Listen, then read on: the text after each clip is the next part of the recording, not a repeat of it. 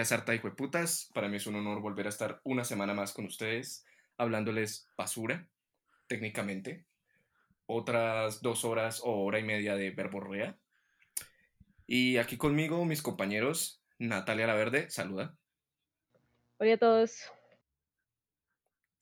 Profundo, profundo, a todos nos llegó al alma. Eh, ok, mi compañero Mario. como mi corazón, perdón.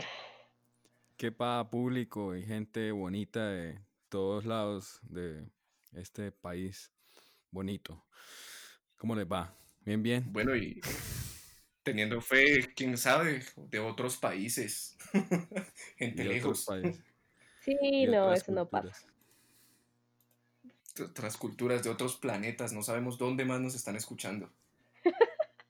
¿de qué, de qué lo que, de qué lo que ¿De qué es lo que vamos a hablar hoy, señor Javier?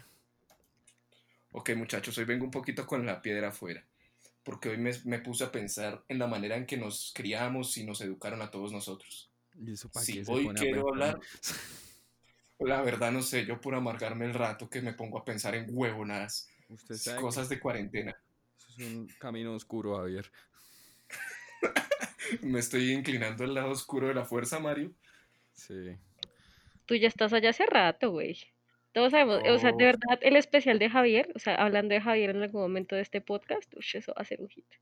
Sí. Oh, me, me ha complejo. Persona. deconstruyendo, deconstruyendo a Javier, se va a llamar ese. Exacto. Peando por la ideología política hasta los traumas. A ver, aclarar una cosita. Mi ideología política está basada en mis traumas. Imagínese. Bueno, sigamos. solo quiero aclarar eso. Calculen ese nivel de daño, muchachos. Esto es un poquito vergonzoso. Mis dos compañeros haciéndome matoneo. Hablando de matoneo, sí, también vamos a hablar de eso hoy. De por qué la educación actual puede que sea inútil. O no puede que sea. Tal vez es inútil. Lo es. O sea, esa es la tesis. Ya la decidimos. No, no funciona. Ya en este punto no funciona. Bueno, sí, llegó un punto en que la verdad la educación actual se volvió inviable. Por mil y un factores que vamos a abarcar, pues desde preescolar hasta los posgrados. Básicamente eso. Y porque tal vez hay una pequeña esperanza, pero actualmente ya hay que enterrar lo que se venía haciendo. Entonces, muchachos, para resumir, yo vengo de la gloriosa educación católica, ¿sí? De esas personas que terminan educando, a ver, más bien no educando, yo diría que más bien adoctrinando, creo que es la palabra correcta. Y de hecho vengo de un colegio que literalmente la visión de del colegio como tal era inculcar el catolicismo en las personas. Y claro, eso suena un poquito como, ok, tú no puedes obligar a una persona que crea en lo que tú crees. De hecho, eso creo que se llama fascismo. Pero pasaba. Y si tú llegabas medio a alegarles algo, la respuesta a ellos eran, pues, ¿quién lo manda a entrar a este colegio? Y sí, creo que desgraciadamente tienen un poquito de razón. Y es curioso porque en ese colegio conocí a nuestra compañera aquí presente, Natalia Laverde. Cuéntanos, Nat, tu bella experiencia también en ese colegio. bueno, a ver. No vamos a decir nombres, pero pues. No, obviamente no, como para proteger a todos los involucrados, vamos a cambiar los nombres, no literal. Eh, lo que sucede es lo siguiente. Pero pónganle un nombre así como chévere. Es como la moda Auschwitz. Auschwitz. ok. Madhausen.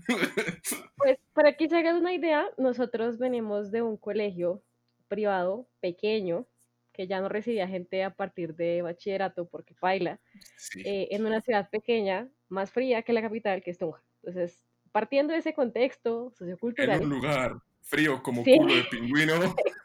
no mentiras, no. El bananero viene eh, a, a joderme por derechos. Sí, yo sé. Entonces, eh, pues básicamente era un colegio donde todo estaba muy controlado, precisamente porque ni siquiera estaba el factor de que había muchos estudiantes y que había pocos profesores para poder estar pendientes de los estudiantes, entonces realmente todo era en un nivel de control muy amplio. Yo puedo decir que la educación como tal, es decir, el conocimiento y digamos la información que se daba es buena, la evidencia así lo, digamos, lo, muestra, pero eh, de todas maneras sí había algunas cosas que, que pues eran cuestionables. O sea, más allá, incluyendo obviamente el hecho pues de lo que decía Javi, que pues era un colegio ya con una ideología religiosa muy marcada, que literal tú pasabas por esa ideología. Es decir, la única manera de escapar de esa ideología era como en misa, porque sí, teníamos Isa de bandera con misa. Misa donde tocaba cantar, además, ¿no? Porque todos crecimos con las mismas canciones, todas las generaciones criadas en ese colegio. Todos no Sí, yo creo que los ateos, los ateos modernos somos eso. Aquí. Aquí, aquí, ah. Total. Siento como el aire que eh, respiro. Güey, mira, mi recuerdo ya al final, en, ya cuando yo estaba a punto de graduarme, fue que, bueno, ya más o menos en décimo y once, ah, nosotros ya tomamos clases a las seis de la mañana. Entonces, seis de la mañana, nosotros formados para cantar a las seis de la mañana. O sea, podía pasar lo que fuera, pero teníamos que formarnos para cantar. Teníamos que cantarle a nuestro Señor Jesucristo. Si llegabas tarde había una fila para llegar tarde, pero tenías que cantar igual. O sea, eso no era opcional. Eh, y pues en las izadas de bandera con misa siempre sacaban a los que eran como de religiones diferentes, por decirlo así, eh, pues para que no se sintieran como ofendidos. Pero pues digamos, la clase de religión, a excepción ¿Y dónde los ponían? De, yo creo que un profesor... Los, los ponían en una jaula había una cosa que se llamaba el aula múltiple, ¿vale? Que era como, un salón. El patio de los ateos, de los paganos. Sí, tenía, tenía como un problema de identidad. Mira, ahí hacíamos parciales, ahí hacíamos las fiestas de Halloween, que era Día de los Niños, porque Halloween es satánico, claramente.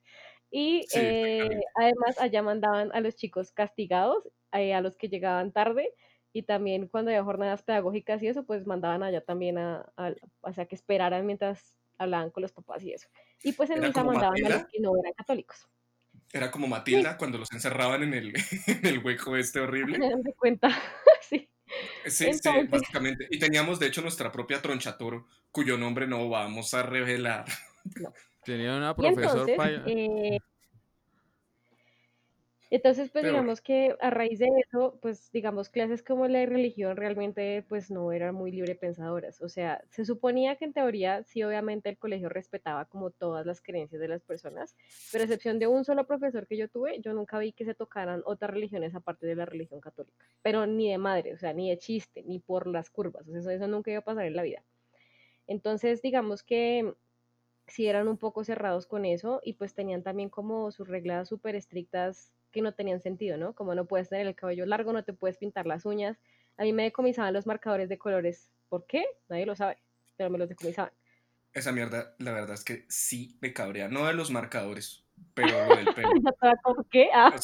O sea, lo, lamento por tus marcadores, en serio, rip. Un minuto de silencio. A mí se me cabrea lo de los marcadores, porque hijo de puta uno no puede tener marcadores de colores. ¿Qué, mierda le pasa a la gente? No? Porque uno es un niño. ¿Para qué putas quiero marcadores de colores? Para libre desarrollo de la personalidad. literal, literal. No, uno no sabe, se los terminan metiendo en la nariz como Homero y, luego terminan hablando estupideces como que las antenas 5G nos botan radiación que nos vuelve zombies, una cosa así. Pero lo, lo, digo más es por el pelo, razón por la que hoy tengo dreads así largos porque durante muchos años me hacían cortar el pelo y eso me emputa pero es un yo tema me acuerdo, yo me acuerdo. Sí, Él lo gritaban frente a todos. O sea, yo me acuerdo estar todos ahí reunidos, porque todos pues hacíamos filita en la mañana, como les he dicho, y en la tarde antes de irnos para que nos recogieran. Eh, y siempre, siempre, siempre alguien tenía que estar regañando gritando a Javier. O sea, eso era ley de vida. Mientras él estuvo en ese colegio, todos los días alguien tenía que hablar de Javier. O sea, era imposible. Era horrible.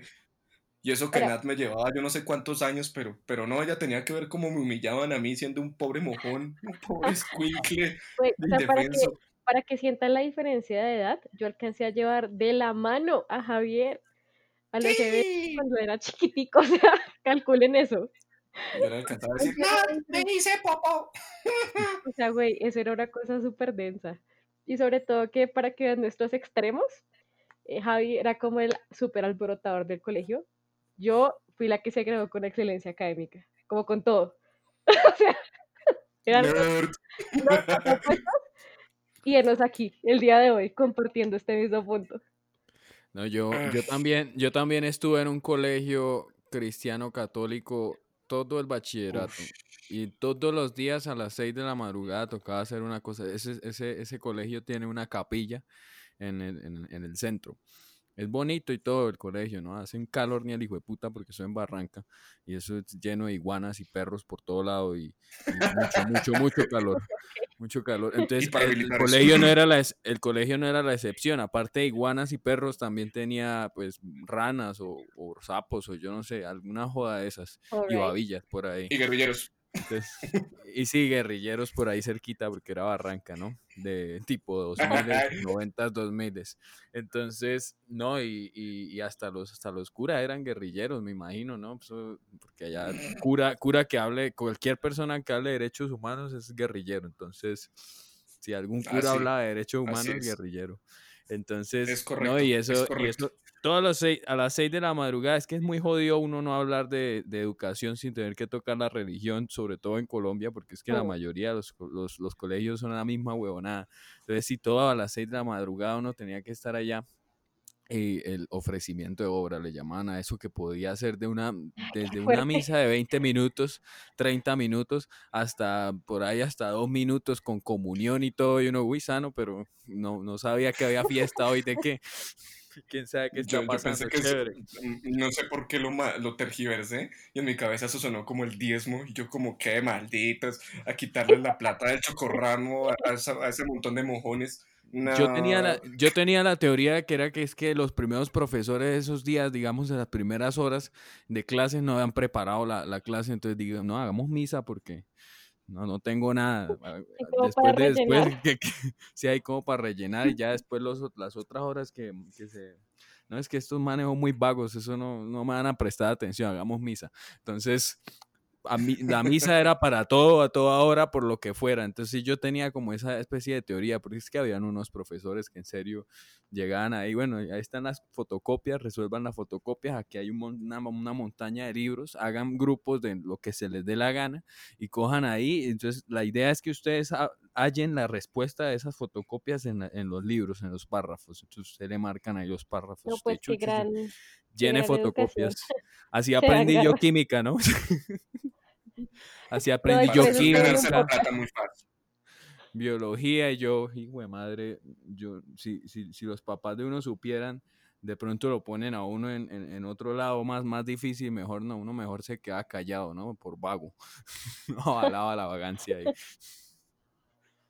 Pero era, era, era, un montón. Yo la verdad me quejaba por todo.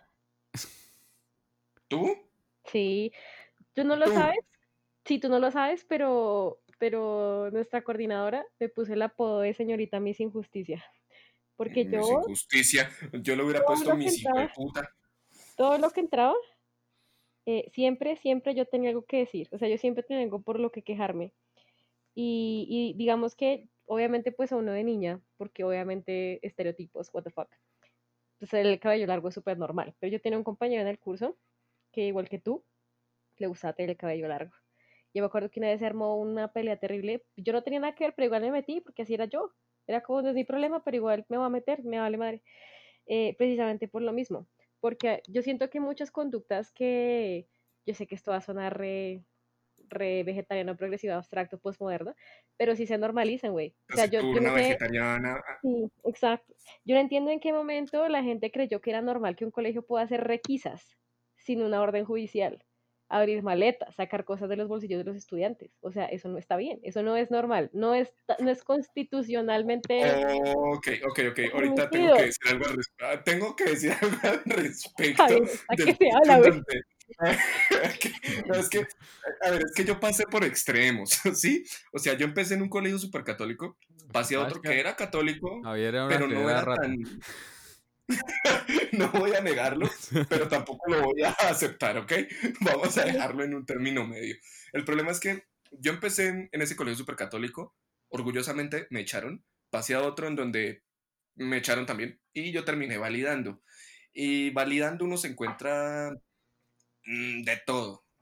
Y digamos que es de, todo? quiere decir de todo, desde sustancias que no Desde sustancias que actualmente por nuestra constitución no son legales, no están avaladas por el ojo de la ley, hasta objetos cortopunzantes. Y pues creo que en esos casos yo, yo, o sea, yo, yo creo que apruebo las requisas, dependiendo. Pero es que era un poco distinta, ¿no? Claro, es que es una circunstancia diferente. O sea, tú ahí lo entiendes porque es una cuestión, una cuestión de, ¿sabes? De seguridad. Vale, yo lo entiendo completamente.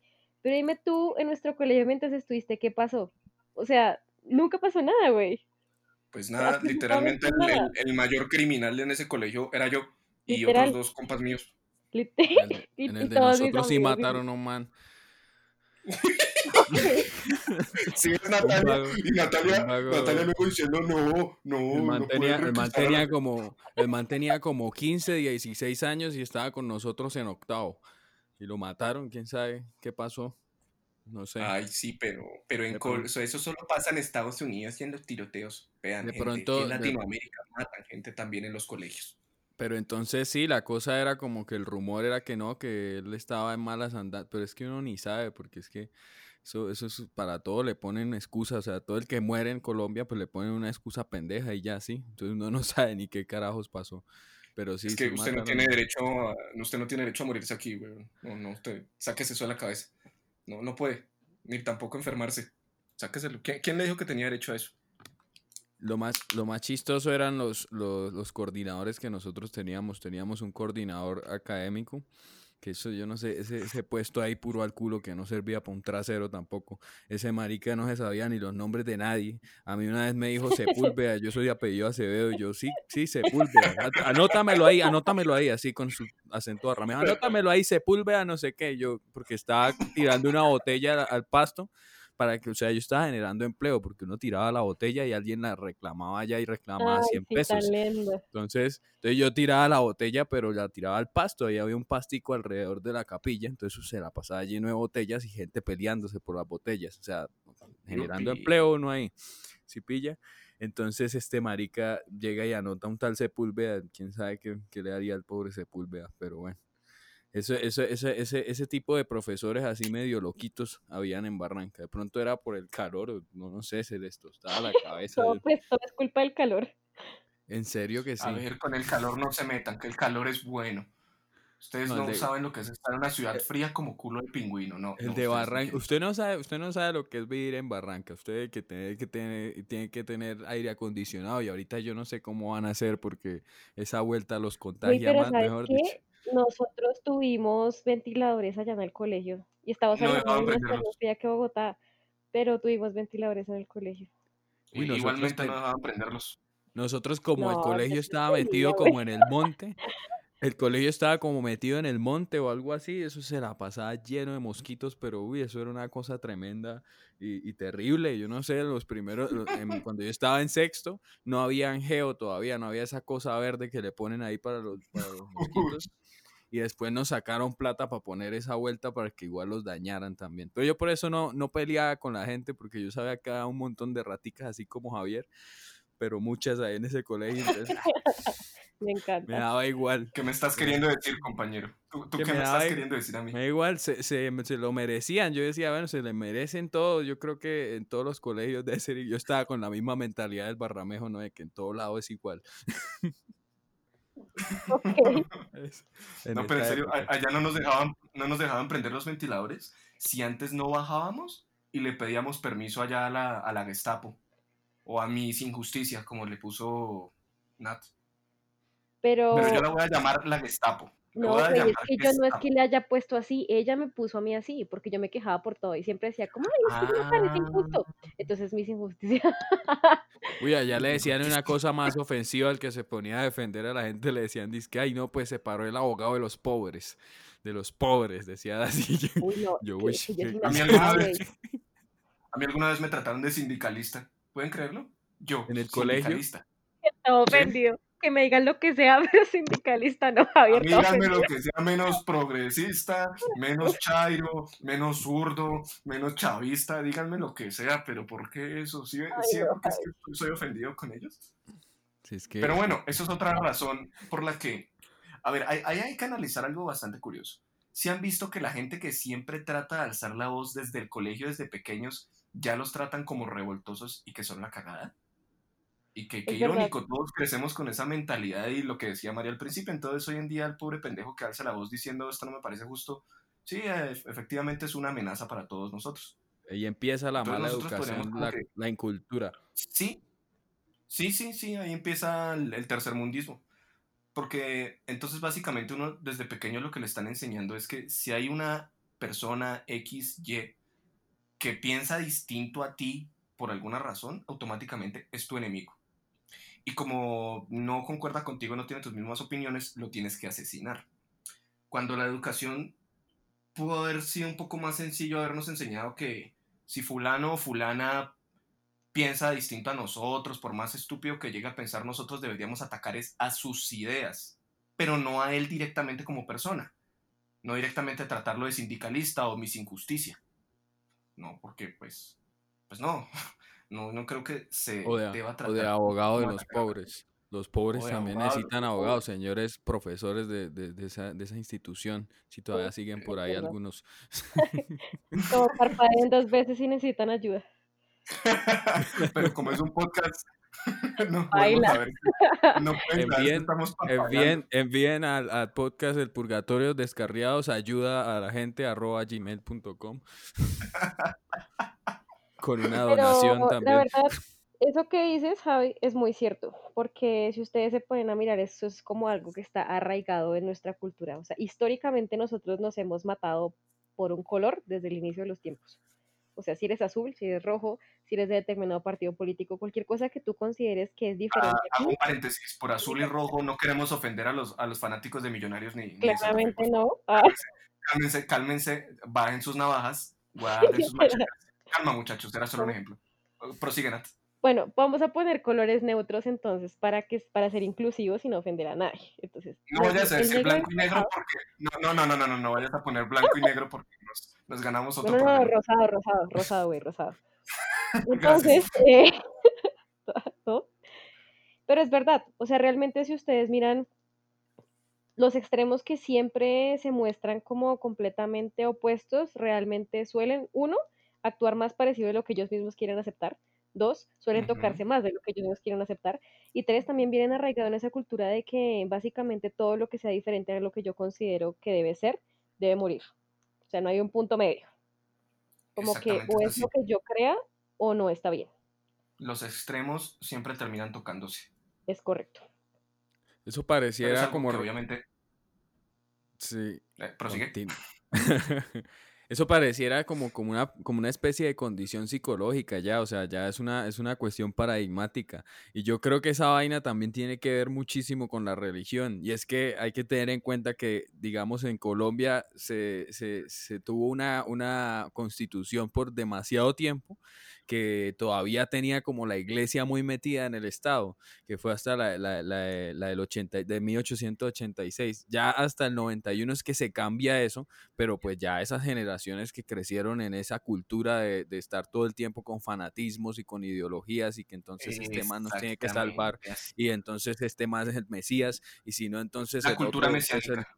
Exacto. Entonces, esa cuestión, es, eso es lo que, lo que como que crea esa incompetencia, esa, esa, esa incultura en el colombiano, de estar ahí todo el tiempo generando especie de pasiones ahí por sus ideologías.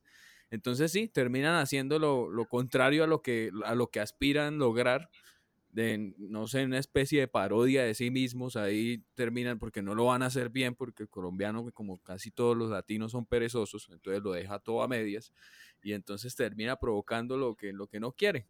Así, así es, eso, es como más o menos lo que yo siento que pasa también con la educación, que entonces eh, los profesores que quieren les, les, toca meterse en ese charco, en esa cuestión ahí de que no, venga, no haga de más porque es que entonces hace que armar a los otros, sea vivo, vea, gánese la platica fácil, así, en fin. Entonces llegan allá con un montón de fotocopias de una montaña de libros y tomen, aprendanse ustedes. El vivo vive del bobo, dicen por ahí.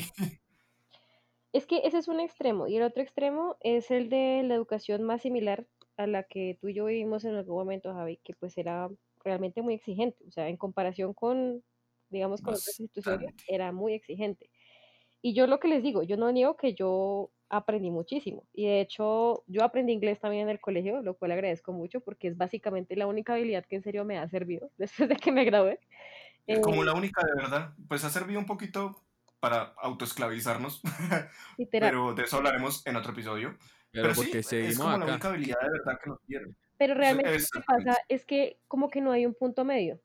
Entonces, tienes que estar en ese colegio. Yo no sé si ustedes alguna vez hicieron la guardería de papá, pero yo siempre que la veo, recuerdo que el colegio de la señorita Hattie, donde les enseñaban a hablar como cinco idiomas desde los dos años, ese era nuestro colegio. O sea, para que ya lo visualicen, era así, ya, no tienen que mm. pensarlo más allá, era ese.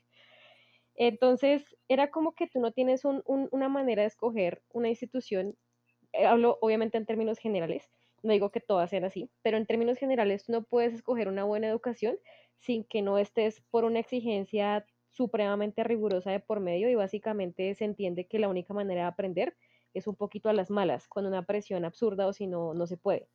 Y realmente pues es un sistema que pues ya está un poco mandado a recoger. Sí, porque es que lo que ellos, lo que ellos están convencidos de que ese viejo dicho de que la letra con sangre entra es cierto. Y no, no, no creo que sea así. No creo que sea. No funciona con los perros, por más que la gente diga. Con un humano es peor. Total. Con un, con un humano es peor querer educarlo como si fuera un animal. De querer inculcarle. Y eso también va muy ligado con la educación católica. Lo de educarlo con premio y castigo. Sí, y lo mismo, si te portas bien te vas al cielo, si te portas mal te vas al infierno. Esto también va a sonar súper María José Taciturno, vegetariano animalista, pero yo, yo no estoy muy de acuerdo que a un niño de 5, 8 años tú le tengas que estar diciendo desde pequeño que si no reza y si no canta todo pulmón a las 6 de la mañana, con ganas de vomitar su desayuno, con un frío el, el sapo perro metido en sus pulmones, se va a ir al infierno. Es algo bastante estúpido que tiene la educación católica con eso. Es básicamente educar un perro. Te cagas aquí, ah, periódico. Cagas donde debes, toma una galleta. Es bastante estúpido luego no querer que la gente se comporte como animales y que de hecho desarrolle lo que decía Mario de la cultura mesiánica. Y eso se mezcla en lo político, sin querer tocar aquí mucho los ánimos de la política, pero es que, como decía Nat, los extremos se terminan uniendo entonces termina siendo gente que llega al primer baboso, no voy a decir nombres, diciendo que les voy a dar gasolina hecha con aguacates y le voy a poner paneles solares a los taxis, o el otro pendejo que tampoco voy a decir nombres, que dice que voy a convertir esto en un paraíso fiscal y cero impuestos. Y la, gente luego se traga esa huevonada por la cultura mesiánica y se hace matar en Facebook y ponen el pecho por un pendejo que ni siquiera saben que existen para defender ideales que no son ciertos y que son solo marketing al final del día. Y esa raíz puede llegar a la educación. Lo mismo que pasa con los, con los equipos de fútbol, todo eso también tiene que ver con la, con la educación y esa vaina está desde pequeñito. Esa cuestión de los equipos de fútbol yo nunca lo he entendido, o sea, yo no sé, no es por tirármelas ni nada, yo no, yo no entiendo, yo no entiendo cómo, digamos, alguien puede ser apasionado a una institución o sea, sí, eso es ser apasionado básicamente a una institución, porque si es por los jugadores, los jugadores están ahí 10, 20 años y luego los cambian. Y luego otra persona, y luego así. Entonces, lo mismo los que dirigen esos equipos. Entonces, pues no sé, no le, no le encuentro como mucha gracia a la pasión, digamos, el seguimiento chévere, así como empresa. Si alguien quiere, pues, no sé, hacerle un estudio a cómo, cómo funciona ese tipo de empresa, que tampoco es que creo que funcione muy bien, porque lo que tengo entendido es que el fútbol colombiano tampoco vale verga. Entonces, entonces como que estar ahí siguiendo eso no no es como, no es como tanta cosa como para generar ese tipo de pasiones, pero entonces sí, el colombiano necesita siempre estar como detrás de algún, de algún salvador, de alguna cosa que, que lo salve la tristeza, porque me imagino que vivirán tristes para, para no sé, para sentir esa felicidad por, por seguir un equipo de fútbol. Entonces siempre, siempre se vuelve algo eso, eso, eso, también tiene que ver con esa, con esa cuestión de anticultura, de, de, incultura que hay en el, en el, colombiano desde la educación. Y, es así, y es verdad, es que uno no le encuentra mucho sentido, digamos, claro, una persona puede amar el deporte y está excelente que ame el deporte, llame jugar fútbol, sudar y echarse madres en la cancha, eso es perfecto. Pero digamos que ya la persona que literalmente hashtag yo por mi equipo me hago matar. Y lo hacen. Y lo, y lo hacen, es, algo ridículo que yo tampoco entiendo. Eh, volvemos a lo mismo. son jugadores que muy probablemente no saben ni que existen y están allá simplemente en su trabajo, a ellos les pagan por eso, ¿sí? Pero pues ellos no les están dando su sueldo a sus fanáticos, así dato curioso, yo tampoco veo la necesidad de tener que matarme por alguien que ni me conoce.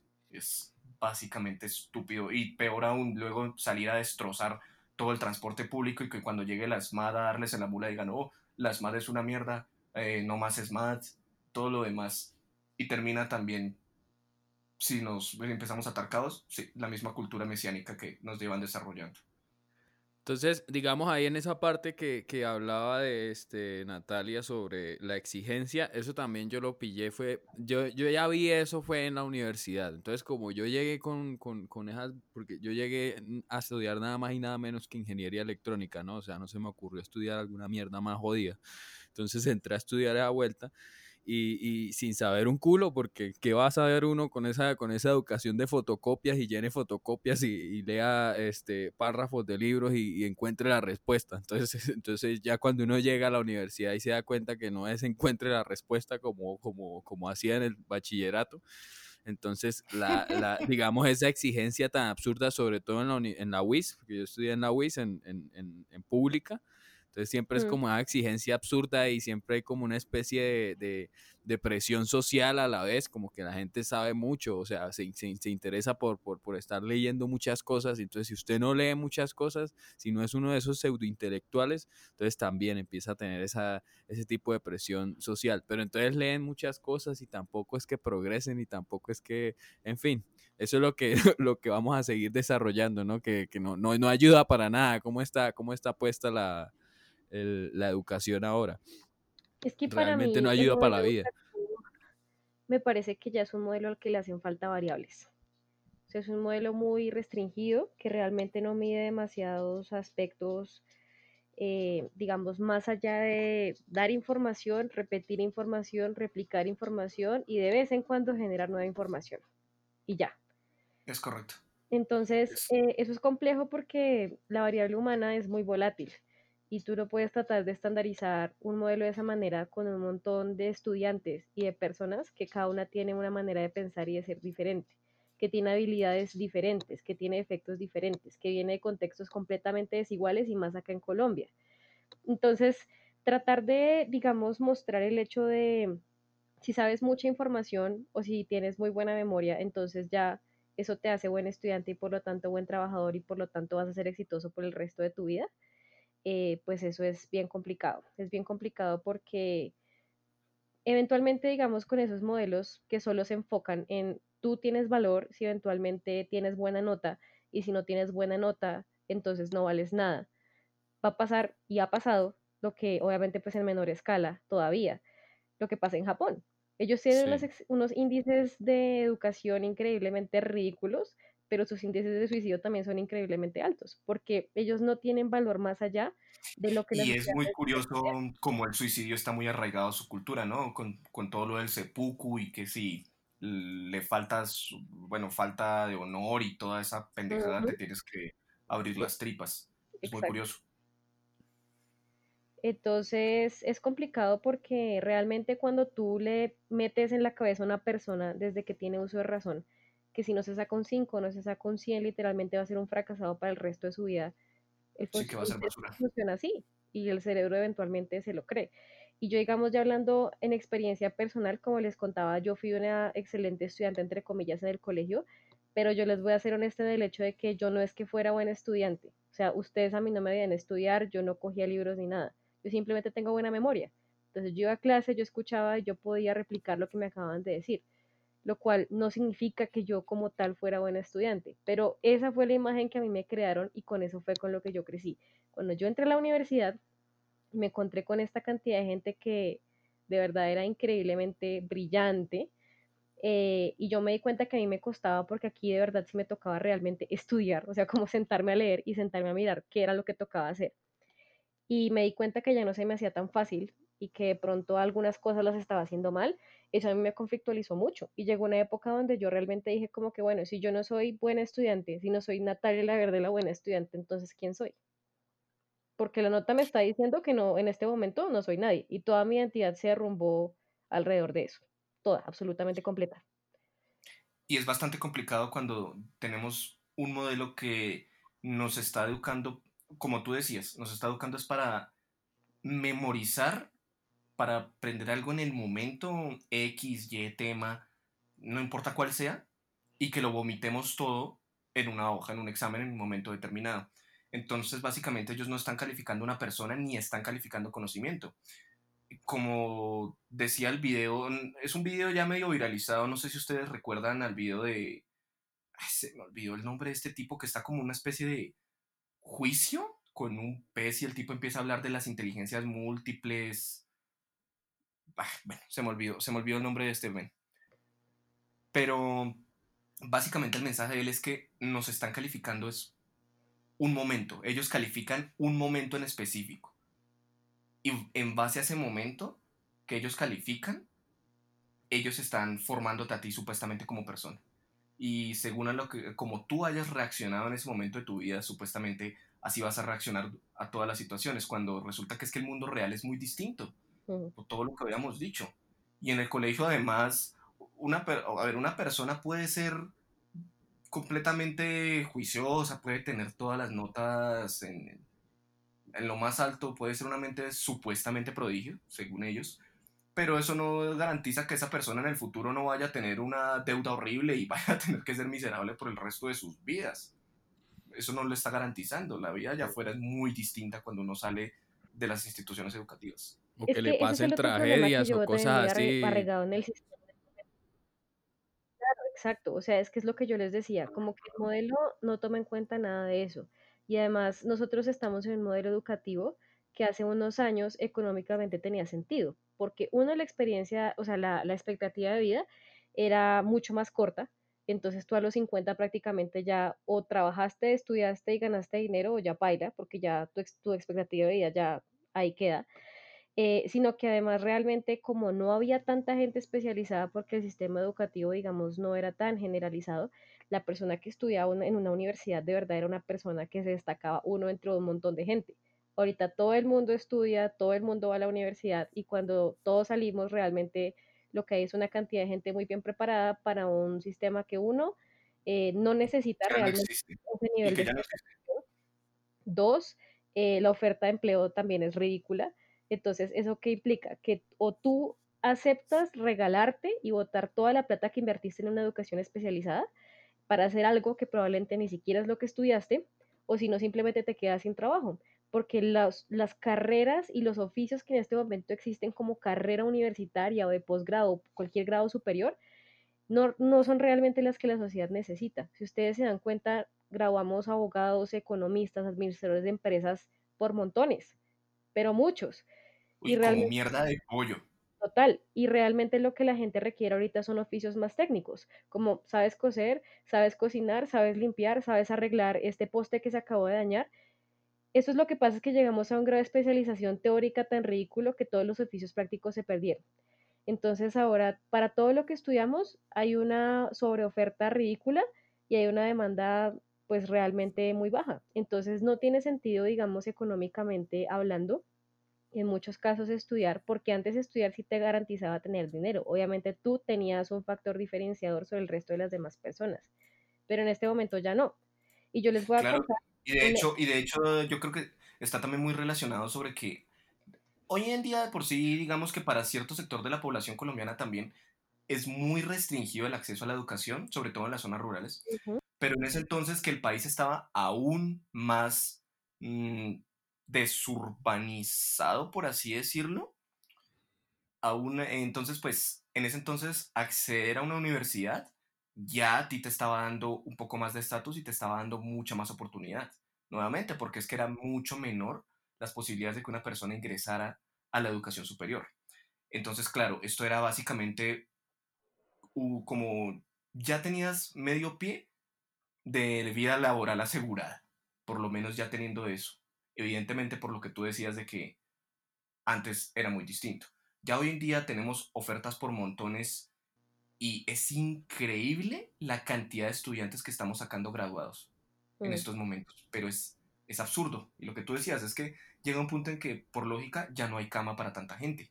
como por qué le debería dar trabajo a uno y no al otro, si todos vienen exactamente con la misma preparación, tal vez hasta hay mucha cantidad de gente hoy en día que tiene estudios por fuera del país. Mm. Y llega el punto en que el mercado colombiano simplemente no puede pagar sus talentos y como tú decías, terminan perdiendo el dinero de años y años y años de estudio y miles y miles de billions and billions and billions. Literal. sí, sí, muchísima plata para terminar ganando un sueldo que puede que hasta sea bueno, uno no sabe, pero si nos vamos a ver pérdida, ganancia, tal vez no. Es que yo creo que ese mito que subsiste al día de hoy, de que si tú eres una persona con una carrera universitaria ya aseguraste tu futuro, eso ya dejó de ser cierto hace mucho tiempo y la gente todavía no ha cambiado ese paradigma. Entonces, hasta que la gente no entienda que eso ya no es real, que eso ya no existe, que la evidencia ya demostró que funcionó, pero ya dejó de funcionar, entonces no vamos a empezar a generar como nuevos modelos que puedan llegar a sustituir el que tenemos actualmente. Yo, eh, yo, la verdad no sé si lo dijimos la vez pasada, pero nosotros tres todos hemos trabajado en call center. Y cuando yo entré a un call center en particular, pues los que sepan o hayan estado en el mundillo del call center saben que la mafia de los referidos es real. Entonces, obviamente, yo me solté a referir como un demonio. Porque easy money. Entonces dije, bueno, vamos a referir. Y lo que hice fue como publicar en mi universidad, en la página de clasificados, eh, la gente que se quisiera presentar. Estamos hablando de una universidad que el semestre bajito vale 22 millones. O sea, para que empiecen a hacer cuentas, ¿ok? Y me empezaron a llegar una cantidad de hojas de vida de gente que había hecho el pregrado en la universidad, el posgrado en la universidad, que para que se hagan una idea, cada materia del posgrado vale 4 millones, haciendo como un average. Jesús. Gente increíblemente preparada que literal se estaba regalando por un sueldo de 1.200.000, porque estaban sin trabajo.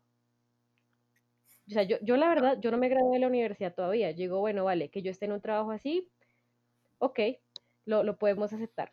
Pero a mí la verdad se me hizo triste saber que esas personas invirtieron esa cantidad de plata o que se endeudaron porque sacaron un montón de créditos para poder pagarse eso, o que invirtieron toda su, digamos, capacidad mental y su capacidad social y que sacrificaron un montón de cosas porque tuvieron que sacarse una beca para poder pagar eso, para que estuvieran pidiendo a mí que por favor les ayudara a conseguir trabajo para ganarse un millón doscientos después de toda esa inversión. O sea, para mí eso no es justificable bajo ningún punto de vista. Pero para nada. Y de hecho Mario y yo en donde estábamos trabajando vimos muchos casos así. Muchos casos de gente súper preparada, con maestrías, con todo y terminan allá, terminan allá porque pues claro, uno no está desmeditando el trabajo de nadie. Trabajo es trabajo y ganarse la plata de manera honrada está bien. Eso lo aclaramos aquí, querida audiencia. Pero es que simplemente no es, no, no es justo. No es justo que una persona que ha invertido tanto salir a ganarse lo que se gana. Y no, no estamos queriendo decir que, ay, es que le tienen que subir más a los salarios y putear la inflación. No, no estamos queriendo decir eso, simplemente estamos queriendo decir que la gente tiene que ser consciente y sacarse esa puta mentalidad arribista de que porque estoy pagando la universidad con los semestres más caros y con el mejor nombre allá afuera, ya automáticamente tengo un futuro. Eso es completamente falso. Y es un paradigma muy jodido de quitarle a la gente. Adicional porque es que ser estudiante no te garantiza ser bueno en la vida. Y realmente la burbuja en la que uno crece como estudiante, cuando uno entra a trabajar en el mundo real, se da cuenta que es una cosa completamente diferente. O sea, yo he aprendido conocimiento teórico y en algunos casos, pocos, práctico, en la universidad, sí, y yo digo, wow, bueno, chévere saber todo lo que sé, pero que yo haya podido efectivamente llegar a aplicar muchas de las cosas que, que tuve que aprender, para poder pasar, muy pocas. O sea, realmente las habilidades blandas y otro tipo de habilidades que durante mucho tiempo se trataron como de segunda, son las que en últimas en la sociedad actual que está cambiando y que se está yendo y más ahorita por el tema de la pandemia es la virtualidad, son las que han terminado cobrando más importancia que todas esas otras habilidades que durante años nos han metido a la fuerza que tienen que ser así. Adicional porque Sí, exacto, total. Oigan, ¿ustedes lo han usado? Nunca en la vida. Yo lo, yo lo utilizo en la universidad para pasar las clases que tengo que pasar para poder graduarme y tener un título y ya. O sea, yo es que ni eso. Yo es que ni eso. O sea, Mario, ¿usted le ha servido? Yo a veces lo cojo ahí como porque estoy desparchado y digo, vamos a hacer pues un binomio. A las 6 de la mañana tengo insomnio, vamos a practicar álgebra de Baldor. Vamos a practicar álgebra de Baldor, hay un racial al juarismo ahí. La cara del juarismo. Yo creo que Mario es de los que llega con, con los fetiches raros. eso, es lo que hizo, eso es lo que hizo la ingeniería conmigo. Ya después me cambié a música y luego fue peor. me y Mario y yo venimos de, de un contexto parecido. Ay, no. Pero es eso, o sea, yo la verdad siento que, que el sistema educativo realmente no contempla prácticamente nada. Yo les voy a contar que ahorita mi universidad decidió cambiar el modelo de calificación, porque pues obviamente el promedio define todo, si estás en prueba académica, si te expulsan, si no, etc. Pero pues por la pandemia, el nuevo rector decidió pues cambiarlo un poco y decir solo lo vamos a hacer aprobado o reprobado. Obviamente se dieron cuenta que el estrés de muchas personas bajó, sin que eso necesariamente repercutiera en el hecho de que hubieran perdido más, porque no fue así. Entonces el factor de la nota versus aprendizaje pues ahí ya de por sí flaquea lo que hemos llevado durante años. El que tú tengas buena nota no significa que realmente hayas aprendido. Y si los digo yo que memorizo las cosas y después como, ok, ya no lo voy a volver a utilizar, a mí de qué me sirve. Y sí, puede que me haya bien en el quiz, puede que me haya bien en el parcial, pero que yo haya aprendido es muy diferente. Entonces, realmente ese tipo de cosas siento que ya es necesario cambiarlas, sobre todo porque pone una presión ridícula a nivel, digamos, de salud mental que a la larga pues no tiene justificación. O sea, tú te matas por una nota para saber al final que la nota realmente no representa tu nivel de aprendizaje, sino solamente tu nivel y tu capacidad de memorizar o de tener una habilidad específica para algo. Y es algo que yo siento que aquí en Colombia puntualmente está supremamente abandonado. O sea, tú le dices a una persona que sufres de depresión y te van a decir, ay, como, ay, qué tonto. O sea, hay gente que está peor que tú. O sea, ¿por qué no te pones bien? Como no, pues cálmate o no, es que estoy estresado porque pues soy un niño de seis años que en el colegio me están poniendo una cantidad de trabajo absurda y no sé cómo llevar con esto y si me va mal en mi casa pues obviamente se va a armar el escándalo. Nadie mira esas cosas, güey. Y después los niños crecen, entre la universidad y se matan. Y entonces normalmente las universidades tienen esos programas de contingencia de puedes venir a hablarnos de tus problemas, pero pues igual no vamos a cambiar el sistema porque te guste o no es lo que hay. Entonces, y la gente, y la gente en, en, un, en un sistema así, digamos, tiende como a tratar de no llamar muchísimo la atención porque sabe que van a empezar a, a tildarlo. Ay, vea, este es el depresivo, este es el no sé qué. En todo, en todo ámbito va a suceder, tanto en el colegio como en el trabajo. Entonces uno no va a hablar de sus cosas porque entonces peligra su trabajo o peligra su nota o peligra su relación con ciertos eh, compañeros. Siempre va a haber una especie de presión social de hablar pues las cuestiones de los trastornos que todo el mundo tiene porque es que todo el mundo está trastornado en Colombia. eso, eso, eso es, una realidad. realmente es algo ya social. O sea, yo sé que suena chistoso y sí lo fue, I like that, pero la verdad es que sí. O sea, yo siento que esto ya es como una enfermedad realmente colectiva. Y si a eso le suman que las medidas que toman son paliativas y realmente a mi manera de ver las cosas no quieren realmente ayudar a la persona, sino evitar es que se arme un escándalo para que no salga el nombre de la institución. Entonces, si algo llega a pasar, tú dices, ay, pues es que teníamos el protocolo, no sé qué, es que teníamos activo tal cosa para que fueran y hablaran. Ellos claro, eso, eso la sí, exacto, eso al final se vuelve más como un escudo y, y una excusa más que querer ayudar a la gente en verdad es lo que tú dices, es como, mm, más bien tenemos como la excusa de, ay, él nunca quiso hablar, él nunca nos dijo nada y se mató, se tiró allá arriba. Y uno es como, o sea, tú no vas y le dices a una persona que, que no sé, que, es que, no sé, pensemos cualquier enfermedad, que sufre el corazón. Tú no le dices como, ay, es que eso sí, eh, nosotros pusimos eh, las válvulas en la tienda y eso sí porque usted fue y no la compró. O sea, es que es ridículo. La, gente, la gente no toma las enfermedades mentales como enfermedades de verdad y ese es el gran problema. Para nada. Y luego cuando, cuando, la gente, cuando la gente lo ve, cuando la gente lo ve, lo malinterpreta. De hecho, la educación también se encarga de hacernos malinterpretarlo. Volvamos, digamos, un poquito a, a este ejemplo de lo, de lo que pasó en Columbine. Este par de, de amigos, ellos pues, claro, la gente dice que esto fue por culpa del heavy metal, que esto fue por culpa de Marilyn Manson, que esto fue por culpa de Ramstein, de los videojuegos, qué sé yo. Y se enfocan como en culpar a esos sectores de que supuestamente enloquecieron a, a estos pelados. Y al final del día esto no es. Eric Harris y Dylan Klebold. Eran los All the other kids with the... Ok, no. 20 de abril 99. Pero, pero claro, la gente no quiere hablar de que ellos dos sufrieron matoneo extremo por parte de sus compañeros, no quieren hablar de que los golpeaban, no quieren hablar de que tal vez sus profesores abiertamente fueron unos desgraciados con ellos, no quieren decir que probablemente sus profesores les dijeron que eran una basura y que no iban a servir nada en el futuro porque tal vez sus notas no eran las mejores. Y claro, esto desencadenó que dos muchachos enojados con el mundo y con la vida accedieran a las armas y decidieran matar a todo el mundo.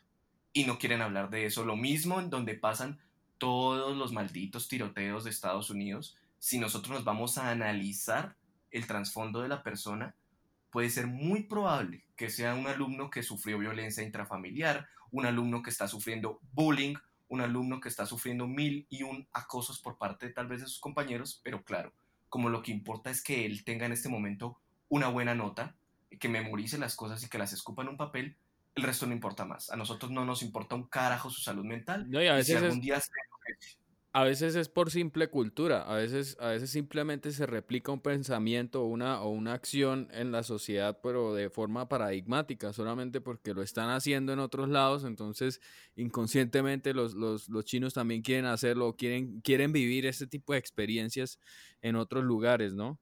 Y, y, es como esa, esa incultura de, de, bueno, como, como lo hicieron estos, entonces a mí me la van a montar, entonces yo voy a hacer la misma vuelta y así, y entonces todo el mundo crece con ese, con esos pensamientos de replicar acciones, que es lo que, que son, que siempre son acciones terribles, son cuestiones así, todas, todas trágicas, que simplemente le generan esa especie de satisfacción inmediata, ¿no? Pues me voy a vengar, entonces es la venganza y como es fácil tener armas en, en Estados Unidos, pues listo, entonces hagamos un tiroteo.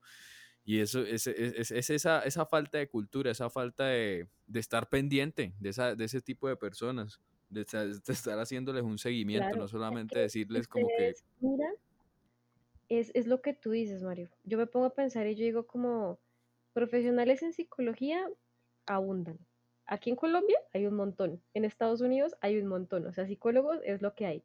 Ustedes se han dado cuenta de que la mayoría de psicólogos y psicólogas se contratan a nivel colegio, a nivel universidad, de verdad parece que les hubieran regalado el título en un tamal. O sea, como que uno va y habla y es como que, ay, no, sí, eh, lo que tienes que hacer es tener más amigos y lo que tienes que hacer es de pronto socializar más. Y uno es como, o sea, de verdad ese es tu consejo profesional.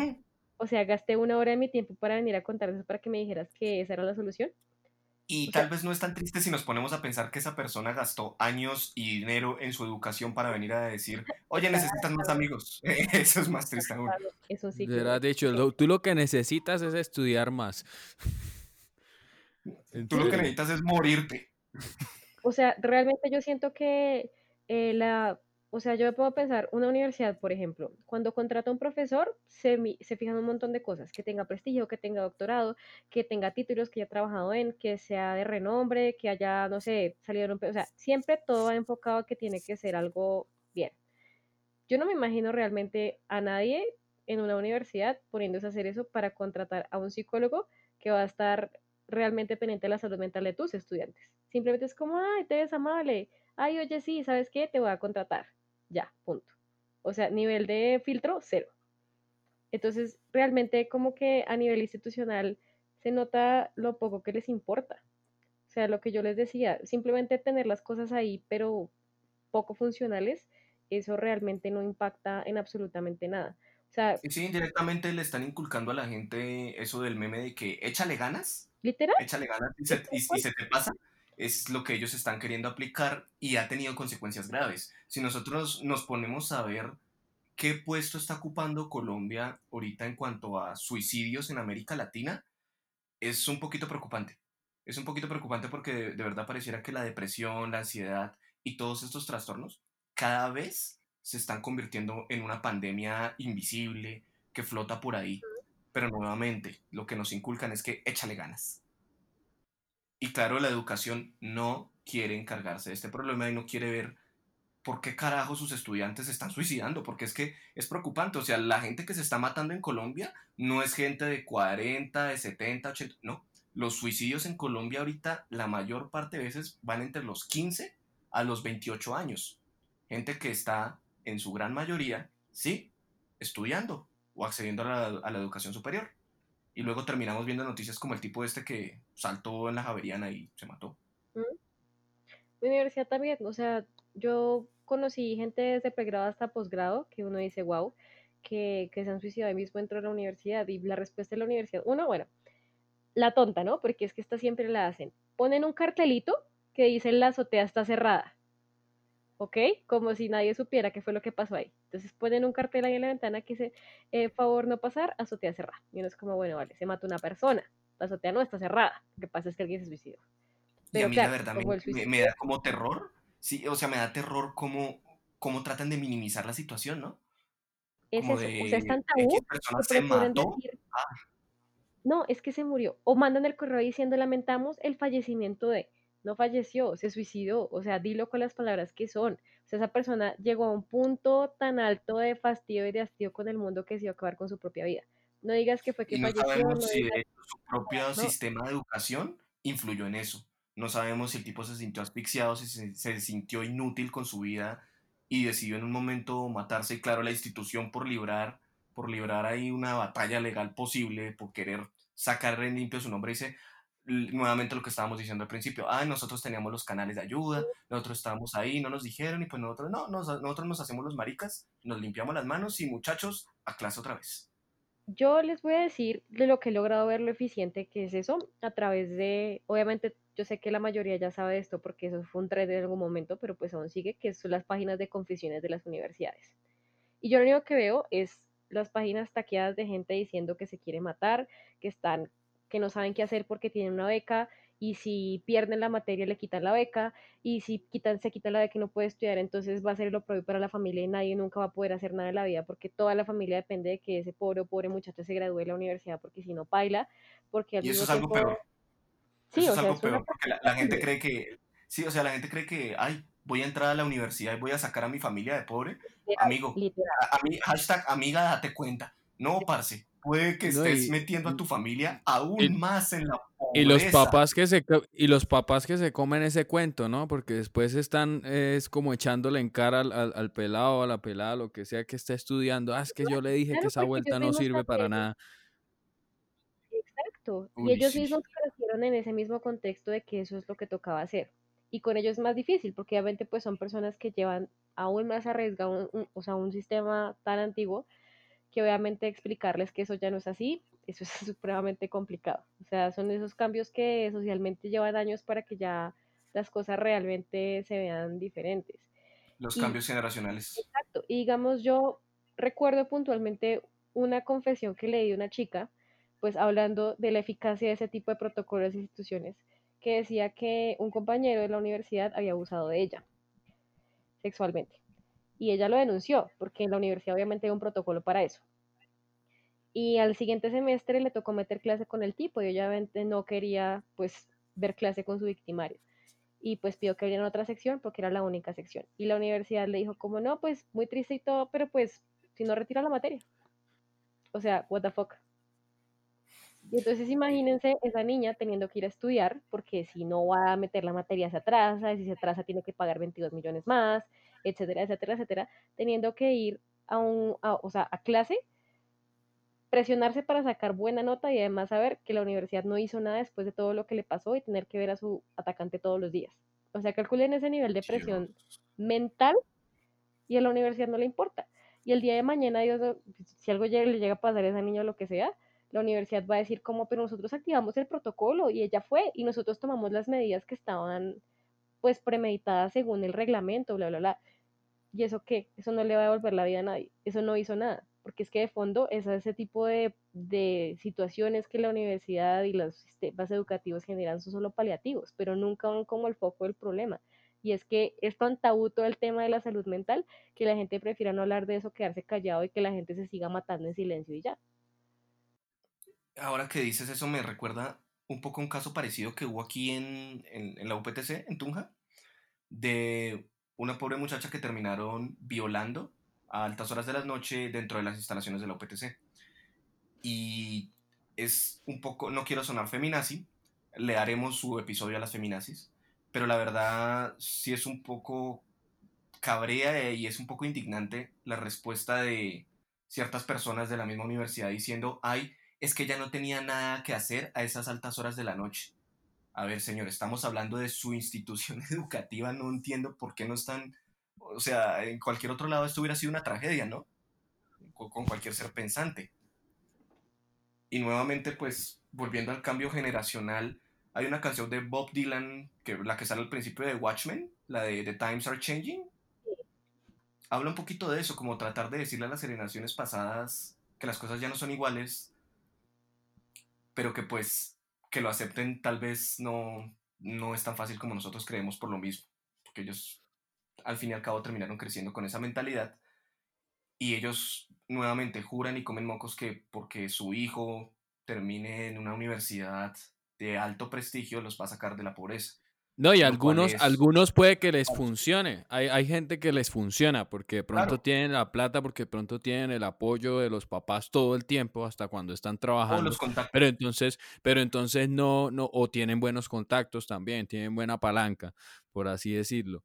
Entonces, no, lo, no, les, no les afecta y viven como toda la vida en una especie de burbuja y no se dan cuenta, pues porque también esa es la cultura del colombiano, uno ser como todo individualista y no preocuparse por los demás ni nada.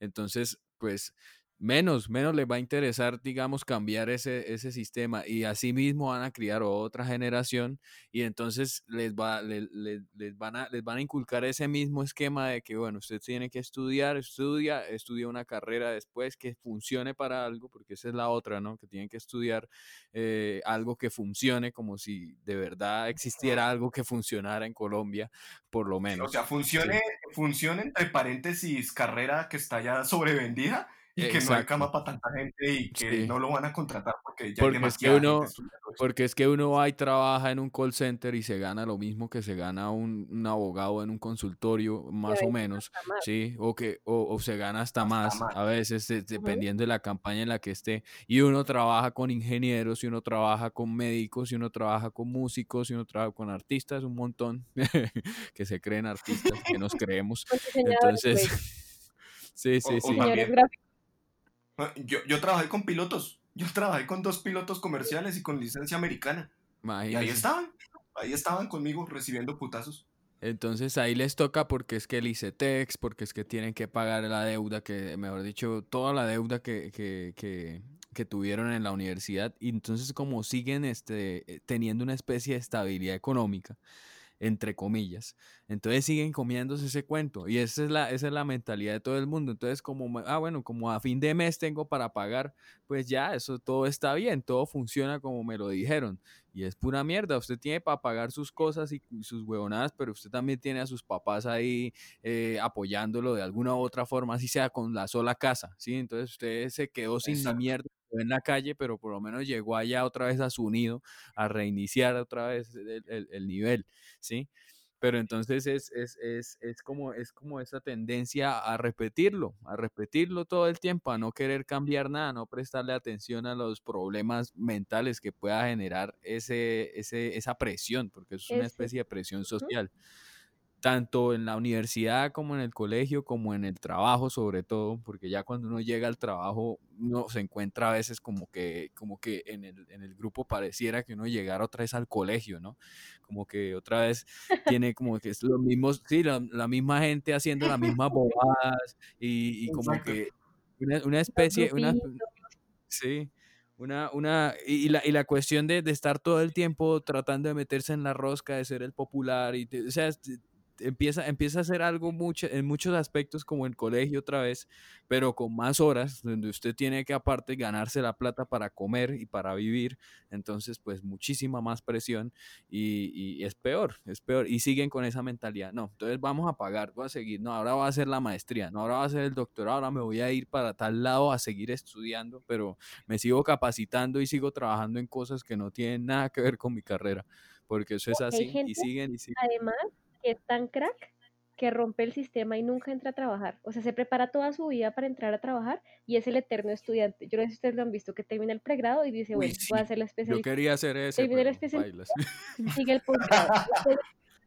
el otro sé que el postdoctorado, el no sé qué, y llega ya el tipo ya con 60 años, apenas está saliendo del último título, y en ese momento ya que le queda meterse a estudiar otra cosa o ser profesor de la misma institución donde literalizó todo toda su vida, porque ya en ese punto ya qué más vas a hacer.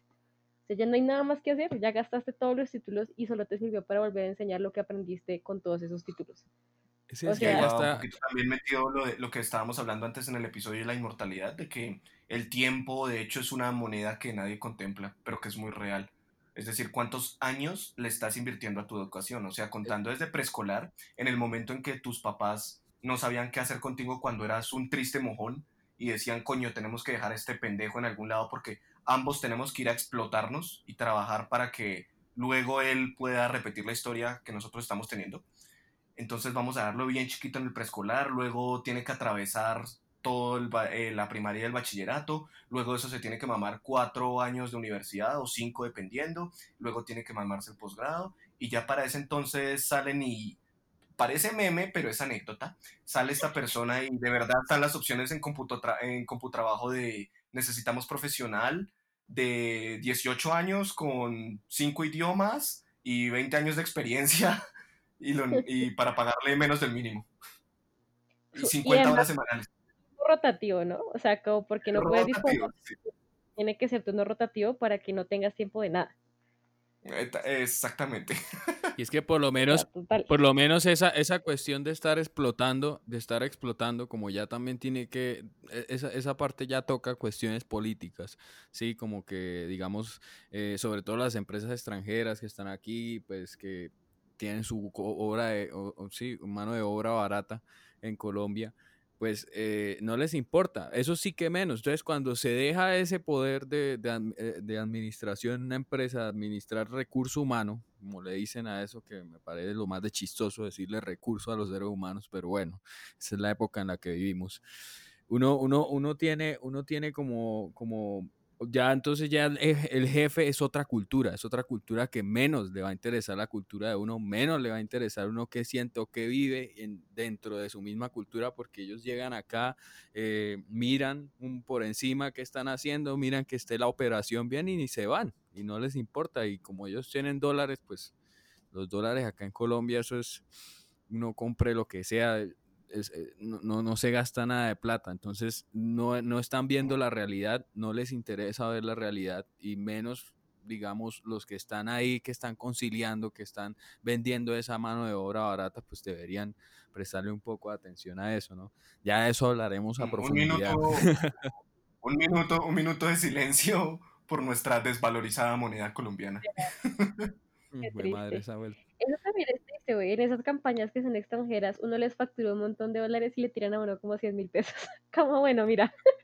Sí, con Mario nos pasaba en la campaña donde nosotros estábamos, no vamos a decir nombres, pero donde estábamos a nosotros nos votaban por comi o sea, nosotros vendíamos planes de seguros para el hogar, muy entre comillas.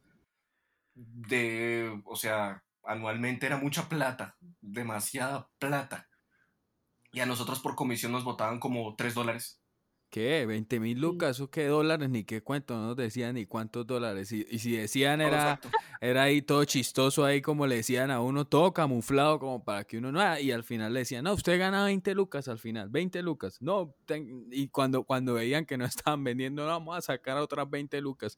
Entonces, además de esas 20 lucas, yo, uy, 40 lucas, weón, 40 mil pesos, ya me hice la quincena aquí. Eh, por ejemplo, la educación actual no los está educando a ustedes para sobrevivir a una economía fallida, no los está educando para sobrevivir a, una posible nación que no va a existir en 10 años. No, o sea, no los están educando para eso y es un tema que nadie quiere hablar. Y lo más grave es que sigue igual, o sea, los cambios que hacen son mínimos y despreciables. Sigue siendo el mismo exacto sistema de siempre, de las mismos, los mismos del 1 al 10 o del 1 al 5. Entonces, eh, de, tal, de tal nota tal nota se clasifica como tal y le tienen como ciertas clasificaciones y ya en la tal nota de corte entonces usted pasa y no hay, no hay como que oratoria, no hay, no hay, no hay forma de, digamos, de, de explorar la oratoria, no hay forma de explorar el pensamiento crítico, no hay forma de pronto de de calmar a la gente, de enseñar a la gente a calmarse, ¿no? Porque pues las adversidades siempre están y pues la gente tiene que también aprender a cierto autocontrol, que va, nada de eso, que la psicóloga está ya solamente para decirle, usted deje de ser tan revoltoso, usted, usted tiene una mala energía y eso es lo que uno va y escucha en los coaching, eso es lo que uno va y escucha en el trabajo. Usted tiene mala energía. A mí me provoca decirle, pero ¿cuál de las dos? ¿La potencial o la cinética? Porque es que usted no me está especificando aquí cuál que mala energía y de qué, y qué es lo que causa esa mala energía y qué significa la mala energía, por favor. ¿Sí? O sea, ese, ese, ese tipo de, de, de, cuestiones son las cuestiones psicológicas para tratar esos trastornos, ¿no? A la persona que está deprimida es que usted tiene mala energía. Entonces, ese, esas cosas se replican, se replican en esa cultura, en, en, en, el, en, el, en el trabajo, y que es lo más grave, porque pues uno sale a trabajar y uno necesita comer, necesita vivir para... para lo peor es que... Lo peor es que también si replanteáramos como, como el modelo este de memorizar las cosas y luego vomitarlo todo lo que nos memorizamos en un, en un papel, podríamos ser mejores solucionando problemas. Ya recordé el nombre del tipo que les digo, este afroamericano llamado Prince bueno, Prince, y él hace estas críticas, tiene sus dos críticas a la educación, una en la que pues, yo les decía que él demanda como tal al sistema educativo, tratándolo de obsoleto, y de que nos educan tal cual como educaban a la gente en la época de la industrialización, así todos formados en línea, porque pues la gente ya se predisponía que iba a trabajar en una fábrica y entonces era para acostumbrarlos de esa manera. Y en otro, él decía que, bueno, ponía un ejemplo muy bueno de cómo podría funcionar la, la, educación, con un ejemplo muy sencillo que a él le tocó. Claro, obviamente no todo es basura. Yo creo que los tres hemos tenido algún profesor, algún profesor que nos sacó una sonrisa o que de verdad le, se le daba lo de ser educador. ese bello arte olvidado de educar, llamémoslo así. Entonces, el ejercicio que él ponía el ejemplo, pues era lo siguiente era básicamente una tira, eh, y eso era todo el examen, ¿no? Era una tira cómica con un chiste de la década de los 50, un chiste cultural de ese entonces. Un supuesto chiste, ¿no? Entonces uno tenía que leerlo y uno tenía que responder cuál era el chiste o por qué se supone que tenía que dar risa. Obviamente, si la persona no conocía o no había estudiado el contexto histórico de la década de los 50, no podía responder bien cuál era el chiste y se cagaba el examen. Entonces yo creo que esa es una muy buena manera de enseñarle a la gente a analizar y a resolver problemas. Y cuando termine sus carreras súper caras y termine esclavizado en el mundo del call center como nosotros, puede tal vez lidiar un poquito mejor con los problemas. Y siendo más optimistas y que no terminen las garras de ese cruel mundo, también podría ser una persona que en el día a día pueda lidiar mejor con ciertos problemas. Uy, no, yo, yo siento que los problemas, los problemas sociales de Colombia son tan graves que yo creo que ese tipo de educación tendría que ser algo muy similar a la educación espartana. Yo creo que usted le que le den una, un machete o algo y lo manden, vaya, vaya hacia este barrio de mierda. Hay un montón de ñeros con este machete y sobreviva tres años. O sea, tiene que ser una cuestión tremenda porque es que uno no está preparado por mucha huevonada que uno le diga, no es que Colombia es duro, es que es que no, es que, es, duro, es que es dura esta vuelta. The struggle is real, bro. Hashtag ayuden a Mario. Ayuden, sáquenme, por favor, por favor, sáquenme de Colombia. Sáquenos, sáquenos a los tres de Colombia, por favor. Sí, o sea, tal cual, o sea, es educación, pero a lo mal, así, espartano, ya, no, no, les pongan nombre, antes ni le ponían nombres a los niños, esperaban que tuvieran como 12 años, si sobrevive, pues todo bien, ahí le ponemos el nombre de, los, de, la familia, no sé qué son, ¿sí? Entonces ahí. Ese, sería como, ese sería como la única que medio funcione aquí, porque es que esto está un mierdero, yo no sé, yo de pronto soy muy negativo, pero o sea, tengo mala en las universidades una, una materia específica cómo sobrevivir en Colombia. Cómo sobrevivir en Colombia. Y ese es como ahí tiene que usted aprender defensa personal, y usted tiene que aprender cómo funciona cómo no caer, cómo no caer en las, en las garras de data crédito, aprender a no ser robado en el transporte ¿Cómo funciona ICETEX? ¿Cómo funciona ICETEX? ¿Qué, ¿Por qué diablos existe el 4 por mil? Ahí cómo pueda se lo explica. Uy, Dios para que no se empute y... 4 por mil, el monumento más grande a la corrupción de este horrible platanal. Imagínese que usted le expliquen eso desde pequeño bien, ¿sí? Pero bien, o sea, no, no con las huevonadas que, que, que salen en los libros pendejos.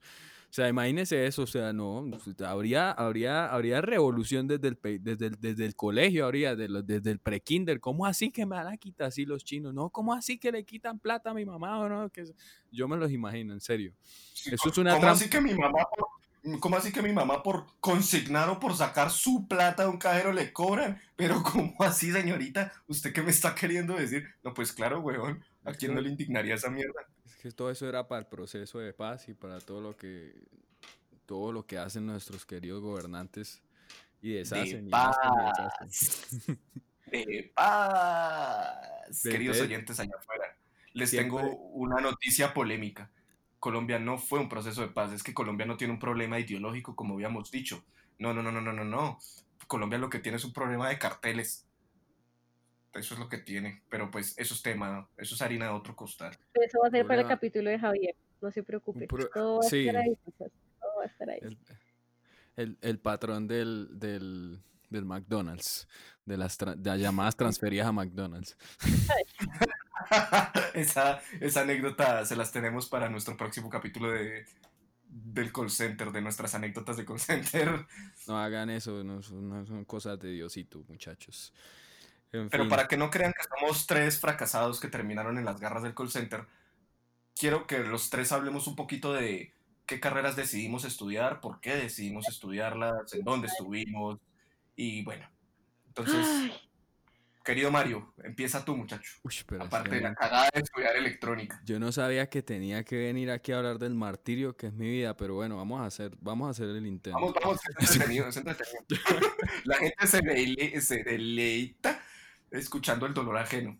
Yo entré a estudiar en 2008, hace uh, eh, ingeniería electrónica, ¿no? Porque quería estudiar música, pues, pero la presión social de la que ya hablamos, pues nada, no.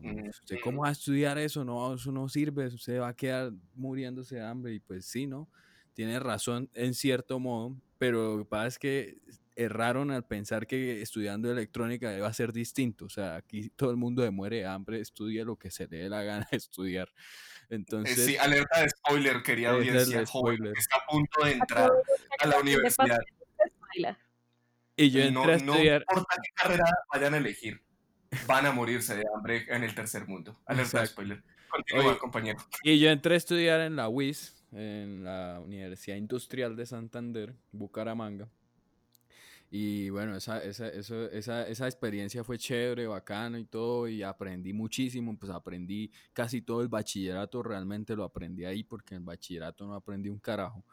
Y, y, pues tuve buenos compañeros y todo, y bacano, pero entonces sí era la presión terrible por las notas y la presión de los parciales y la, había, habían, habían o sea, habían semestres absurdos, habían semestres donde uno estaba con el volteo de los tropeles, porque eso es otra cosa, ¿no?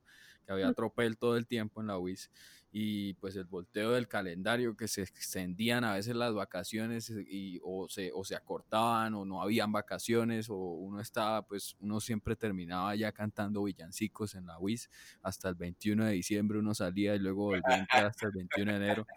O sea, era, era una locura, era una locura. Una vez hubo una, un, tiempo que cancelaron el semestre y lo volvieron a descancelarlo. O sea, una locura eso, no, ni supimos si eso se podía hacer o no.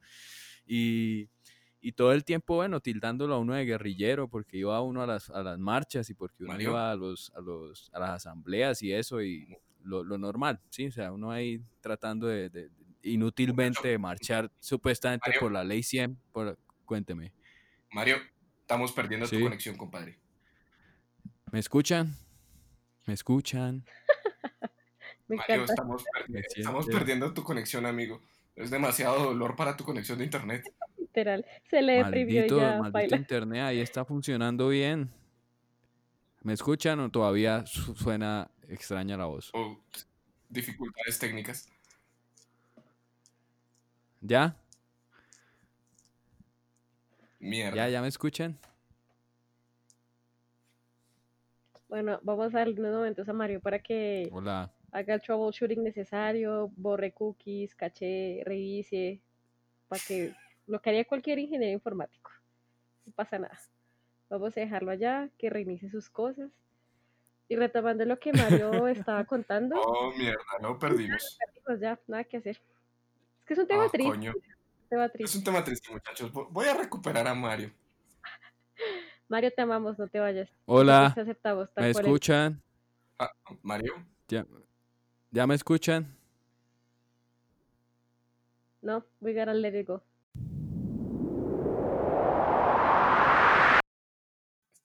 Mario volvió. Muchacho. Mario, ¿estás bien? ¿Estás ahí? Mario volvió en forma de fichas. Ok. ¿Por qué me desconectan cuando va a hablar de las marchas? Sí, eso, es pura conspiración esta mierda. iba precisamente a hablar de las marchas sobre la ley 100 y por qué estamos jodidos ahorita y tiene esta, ¿no? Acá está gonorrea, no Ya ahorita quién sabe qué me mandaron. Tiene chuzados. las nos tienen chuzados y, y pues, el, el DAS nunca se acabó la completamos. Esto no es un medio de comunicación independiente, sino hay censura por medio de otras personas. Bien, ya la logramos, muchachos. Ahorita llegan las amenazas de muerte. Somos parte del sistema y pues, vivimos en una sociedad. Vamos, Joker. este mundo de su gente. Es que, sí, sí, es que, qué locura. Bueno, entonces, en fin, ahí es donde yo aprendí varias lecciones importantes. Primero, eh, aprendí que si uno era un, muy buen ingeniero iba a terminar ahí en la web dictando clases probablemente si no sabía inglés, ¿sí? O si no se iba a vincular al, gobierno haciendo pendejadas del gobierno, porque es que nosotros nos dictaba, digamos, clases de señales, nos lo daba un tipo que, que trabajaba en el Ministerio de las TIC, el man decía que allá no sabía ni qué diablos era fibra óptica, ni qué diablos era, mejor dicho. Sea, ese, esa era la gente que, que, maneja las, las, las, tecnologías de la información en, en, Colombia, ¿no? Gente que no tiene ni idea de qué es eh, banda ancha, ni, ni paso banda, ni nada de eso, nada, nada, nada, no tienen ni idea. Eso era lo que nos decía el man, ¿no? Quién sabe, de pronto la cosa cambió ahorita y está peor. Entonces, yo seguí en, en, en, esa, en esa tónica, también aprendí que las marchas no sirven para un culo, pues eso sí ya uno, uno lo, va, lo va corroborando después. Entonces uno estar protesta y proteste, si uno no sabe ir a votar, si uno no sabe cuándo son las consultas populares, si uno no sabe, da lo mismo.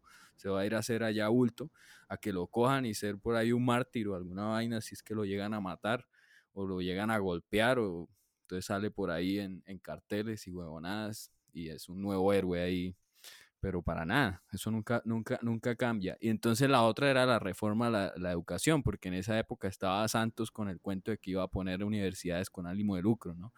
Una cosa tremendamente genial, o sea, que usted, sí, ya, ya, ya, era, era, como, era como usted ir a pagar porque lo capacitaran para ir a ser de agente de call center. Imagínese una, una universidad de esas, una universidad donde usted, le, donde usted paga training con, eternos. O sea, usted paga training, 10, semestres de puro training, como lo que usted va a ir a hacer así, tal cual. Eso era la, la, dichosa universidad con ánimo de lucro, ¿no?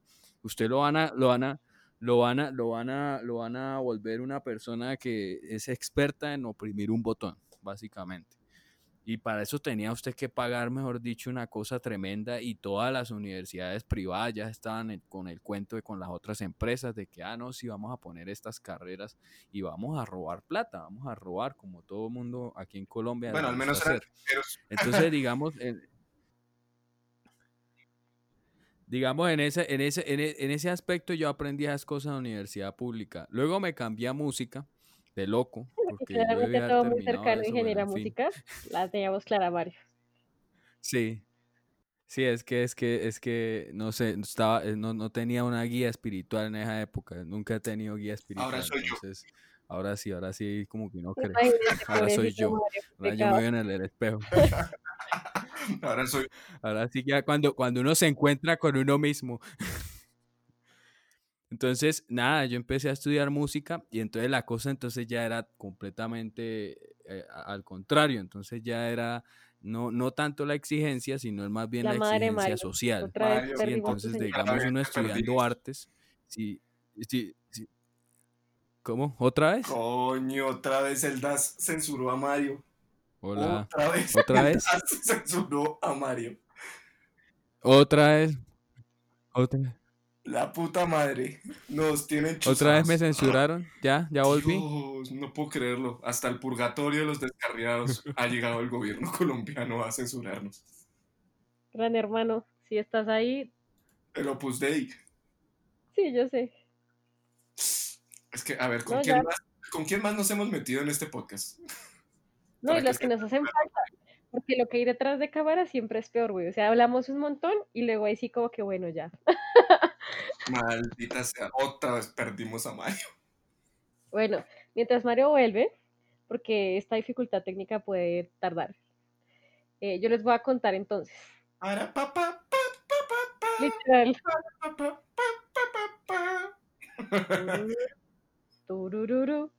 Una vez un señor que llega y me dice, es el primer, la primera música de servicio al cliente que escucho que tienen una, una ópera de Schubert. Y yo, el señor cree que yo de verdad escucho lo que le está escuchando. Yo como, sí, claro, es fantástica.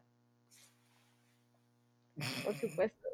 Por supuesto. El señor todo, mm", y yo, Schubert hizo óperas. Mientras tanto, mientras está haciendo como Schubert hizo óperas. En fin. Oh, Pero bueno. Mario, volviste. Mario. Las esferas del dragón. Vamos a juntar las, esferas del dragón. ¿Qué, qué, qué hablaron? ¿De qué, qué, estaban hablando ustedes por allá? ¿O qué están abriendo por ahí en las ventanas? Porque yo iba a hablar de una universidad privada y no me tendrían que haber censurado. pues estamos hablando que no sabemos si es el Opus Dei o si es el gobierno colombiano o la CIA, quién sabe qué nos está censurando. Entonces yo mientras tanto puse música de... Vengan, vengan y mátenme una vez, malditos, muestra a ver qué vamos a darnos. Pues, qué fastidio. Eh, esa gente. Ya deben estar apuntando a Mario en la cabeza y ahorita suena un pa. Yo vivo como una, Yo vivo acá como en un búnker, una vuelta así, eso. Para que me encuentren, primero matan a los todos los que viven aquí.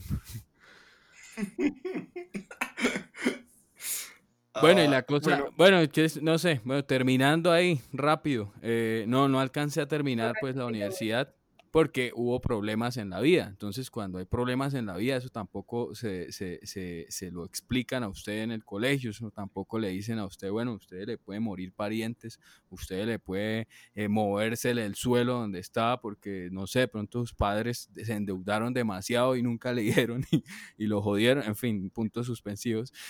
O puede que él, él empieza a chuzarle su podcast y tumbe a uno de sus de sus co-hosts. O de jefes muere ahí. O de pronto usted es muy bruto para la vida, de pronto usted ha sido muy inseguro, entonces las caga mucho, eso también, así sea usted el la, la, persona más inteligente, no está, no está, digamos, absuelto de ser un estúpido, de meterse con quién sabe quién persona, digamos, mm, cuando se meten con, con, con no sé, con narcisistas o con personas así en relaciones recontratóxicas, entonces eso también afecta, ¿no? Y no, nada, eso, todo eso se deja de lado y pues si usted se, no terminó una carrera hoy en día, pues usted es un vago, o este, si no tiene un título es porque no quiso estudiar y así pues haya estudiado, da igual lo que haya aprendido, eso, si no tiene el papel, si no tiene el cartón, usted no sabe. Entonces así es como uno sabe... Recuerde, lo que vale aquí es el puto cartón, no sus conocimientos, habilidades, experiencias y todo lo que ha hecho, eso no vale, vale su puta cartón, así no haya hecho un culo. Entonces uno sale y entonces se encuentra con esas situaciones graciosas de que uno no se ha graduado de música, sin embargo uno encuentra maestros de música o maestras de música que no saben leerse una partitura que no saben leer ni siquiera, no sé, clave sol, que es lo más sencillo, ni nada, no, no, saben un culo, no saben leer a primera vista, en fin, un montón de cosas que se supone que uno aprende en los primeros dos, tres semestres, que eso yo me imagino que en todas las carreras lo hay, ¿no? Gente que se graduó, eso no tiene, no tiene uno ni idea cómo diablos se graduaron, pero pues ahí están haciendo cosas de su carrera, entre comillas, o no haciendo nada de su carrera como todos. Dios. Bueno, tras esta accidentada historia de Mario, ahora eso, eso, usted tiene que usted tiene que lucirse en la postproducción de esta de esta historia así pone le pone hasta es como sacar voz de Loquendo, güey. O sea, como Venga, ¿cuál, es su proveedor de internet, parce? Para ponerle una... Sí, no compren esta vuelta, yo no sé. Eso, eso la gente aquí es porque está todo el mundo conectado a esta hora. Yo no sé qué mierda haciendo porque no tiene nada más que hacer en, cuarentena que estar huevoneando ahí en Netflix. Entonces se ponen ahí, se pone lento. Se pone lento Dios internet. Mío. Dios mío, gracias al proveedor de, internet de Mario, voy a durar dos días en postproducción. Sí, ok. Ahora pasemos con nuestra querida Nat y cuéntanos, Nat, ¿cómo fue tu experiencia con la educación superior? no, mentiras. Toda dura. No, mentiras. También le quitan el internet. Pues a ver. Eh, pasé la historia más breve antes de que algo extraordinario ocurra, como pasó con la historia de Mario. Yo entré suicida a ver dos carreras. Porque claro, yo dije, no, pues hay que aprovechar. Si solo me cobran una, pues vamos a ver dos. Entonces yo me metí a estudiar economía. raros. Porque, economía es la nueva abogacía, ¿no? Antes todos éramos abogados, ahora todos somos economistas. Entonces dije, ah, bueno, sí, ya esa es la que es, vamos a estudiar la carrera que sí me va a dar dinero. Me metí a estudiar economía. Y en segundo semestre decidí meterme a estudiar administración de empresas, que la odié. O sea, de verdad, o sea, no, eso, eso, eso no, no, es que no. Si acaso una sola materia me gustó y ya el resto todo fue como que yo, ¿por qué tuve que hacer esto? Entonces pues retiré esa segunda carrera, ¿no? O sea, calculen ahí como un año perdido de administración de empresas, de un lapsus, entonces la retiré. Eh, y tiempo después me di cuenta que yo detestaba la manera de ser y como el contexto general de lo que implicaba ser economista en mi universidad, porque hay gente que todavía defiende como el perfil de Homo economicus, que pues es básicamente como racional, egoísta, insaciable y me vale madre lo que le pase al mundo, a la gente y solo veo por mi propio beneficio. Así debe ser, ¿no? Sí, entonces básicamente fue como pues... Eh. Entonces le empecé a como a coger ahí fastidio, las notas, la presión, eso fue una porquería. Luego pues decidí como meter otra segunda carrera que crearon, porque esa no existía cuando yo entré, ¿vale? O sea, no me juzguen, no tenía la opción cuando entré. Para ese punto, yo ya había sacado crédito con ICETEX y adicionalmente la universidad me estaba financiando la otra mitad de la matrícula, que como les dije, la matrícula vale un tole. ¿Venderle el alma al diablo, básicamente? Sí, total. Que hashtag de verdad no lo hagan. O sea, no lo hagan nunca, no sigan mi ejemplo. Hashtag no, lo haga, compa. O sea, por favor. Venderle el alma al diablo. Entonces. de, hecho, eh, véndanle el alma al diablo, pero no se lo vendan a ICETEX, no sean idiotas. Exacto, ICETEX no. Entonces, después de eso, pues me metí a estudiar segunda carrera, que es Gobierno y Asuntos Públicos, que sí me gustó. Yo sé que no me va a servir de nada, de verdad, yo se los confieso en este momento, pero es chévere, o la carrera de verdad es chévere. Entonces, pues me metí a eso. Entonces, obviamente me atrasé un tole, o sea, calculé ahí ya todo el tiempo que llevaba acumulando deuda de ICETEX hasta que, ups, ICETEX se acabó. Ya no podía tener más semestres de ICETEX porque ICETEX tiene un tope de semestres. Entonces me tocó pedir que la universidad me financiara el 100%. Pero entonces, para financiar el 100%, eso básicamente es como un crédito más o menos soterrado. Como que tú pagas como algo mensual, cuando te gradúas puede que te lo condonen, puede que no, todo depende, todo es 50-50, yo ya di por sentado que lo voy a tener que pagar igual. Entonces tengo como una deuda hipotética a futuro, que es y no es, como el gato de Schrödinger, literal es y no es. Está muerto y vivo al mismo tiempo. Literal, total. Hay que hacer un episodio de esos. Sí, entonces así está. Y pues eh, adicionalmente a eso, eh, arranqué ahorita Planco Terminal, que es la salida fácil porque detestaría tener que hacer tesis o práctica, lo que sea que eso implique. Entonces, básicamente veo materias de una maestría que probablemente no tome porque estoy mamá de estudiar, porque para que hagan cuentas, como yo estudio y trabajo desde 2016, pues uno no puede ver matrícula completa, porque pues es imposible. Entonces tengo que ver como cuartos de matrículas, medias matrículas, o sea, lo que yo pueda meter que me cuadre con mi horario de trabajo. Entonces, estoy desde 2012 estudiando en la universidad y todavía no ¿Ok? Entonces, eh, ese es el panorama, muchachos. Yo la verdad voy a sacar el título ya por puro orgullo, como que ya arranqué esto, ya hay que terminarlo. Yo les soy honesta, verdad, yo no creo que me vaya a servir de nada, porque es una carrera muy teórica. O sea, en un país como Colombia, estudiar gobierno de asuntos públicos o estudiar ciencia política es una pérdida de tiempo, porque tú puedes tener la solución a los problemas, pero igual la gente va a seguir haciendo lo mismo. O sea, a ti nada te sirve saber que llevamos viviendo lo mismo desde hace 10.000 años. Va a seguir pasando hasta que no se genere un cambio social. Entonces, pues son cosas que no tienen sentido. De mi carrera de gobierno, yo me enfoqué más por el lado de eh, liderazgo porque me parece que eso tiene más sentido. ¿Por qué? Porque dentro de todo lo difícil que es, la facultad al menos ha tratado de salirse un poco del esquema eh, pues no sé, de claustro que todo el sistema educativo ya hasta el momento ya trataba de hacer un poco las cosas más evolucionadas, más actuales. Yo no digo que sea perfecto, claramente no, pero al menos lo intenta. Entonces hay muchas clases que uno dice como, bueno, no me están calificando una nota que yo memorice y haga, sino de verdad me están poniendo a reflexionar vainas. Entonces, eso me ha gustado. Entonces, esa es la parte positiva. La parte negativa es que cuando me gradúe voy a deber como seis vidas mías para poder pagar eso, para saber que igual probablemente ni trabaje en eso, porque pues en qué voy a trabajar. O sea, si me dedico en el sector público, tengo que aceptar todo lo que eso conlleva, incluyendo la corrupción tan absurda y ridícula que hay en el sector público, que o te metes en eso o estás amenazado de por vida. Esa validad es muy compleja. Entonces, Paila, yo ya renuncié a eso. Y pues estudiaste gobierno de asuntos públicos en el sector privado, pues por esas gracias te dedicas a ser coach y ya. Que es probablemente lo que termina haciendo. Entonces, pues no le tengo mucha fe como a ser realmente aplicado lo que sea que esté aprendiendo en este momento.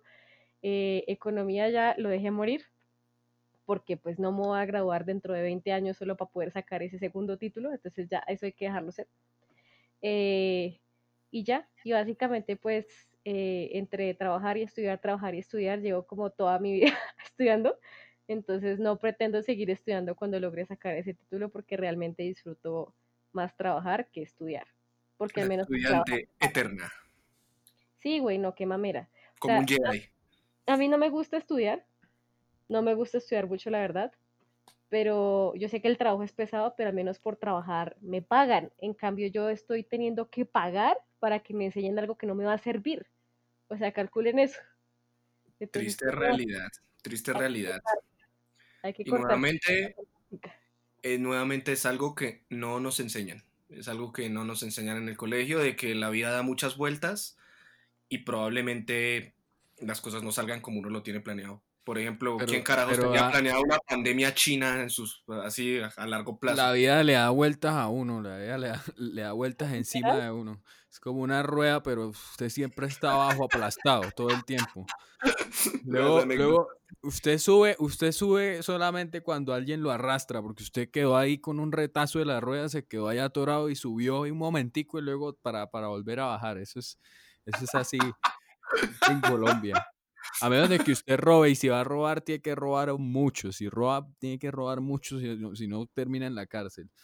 Si roba poquito, lo pillan.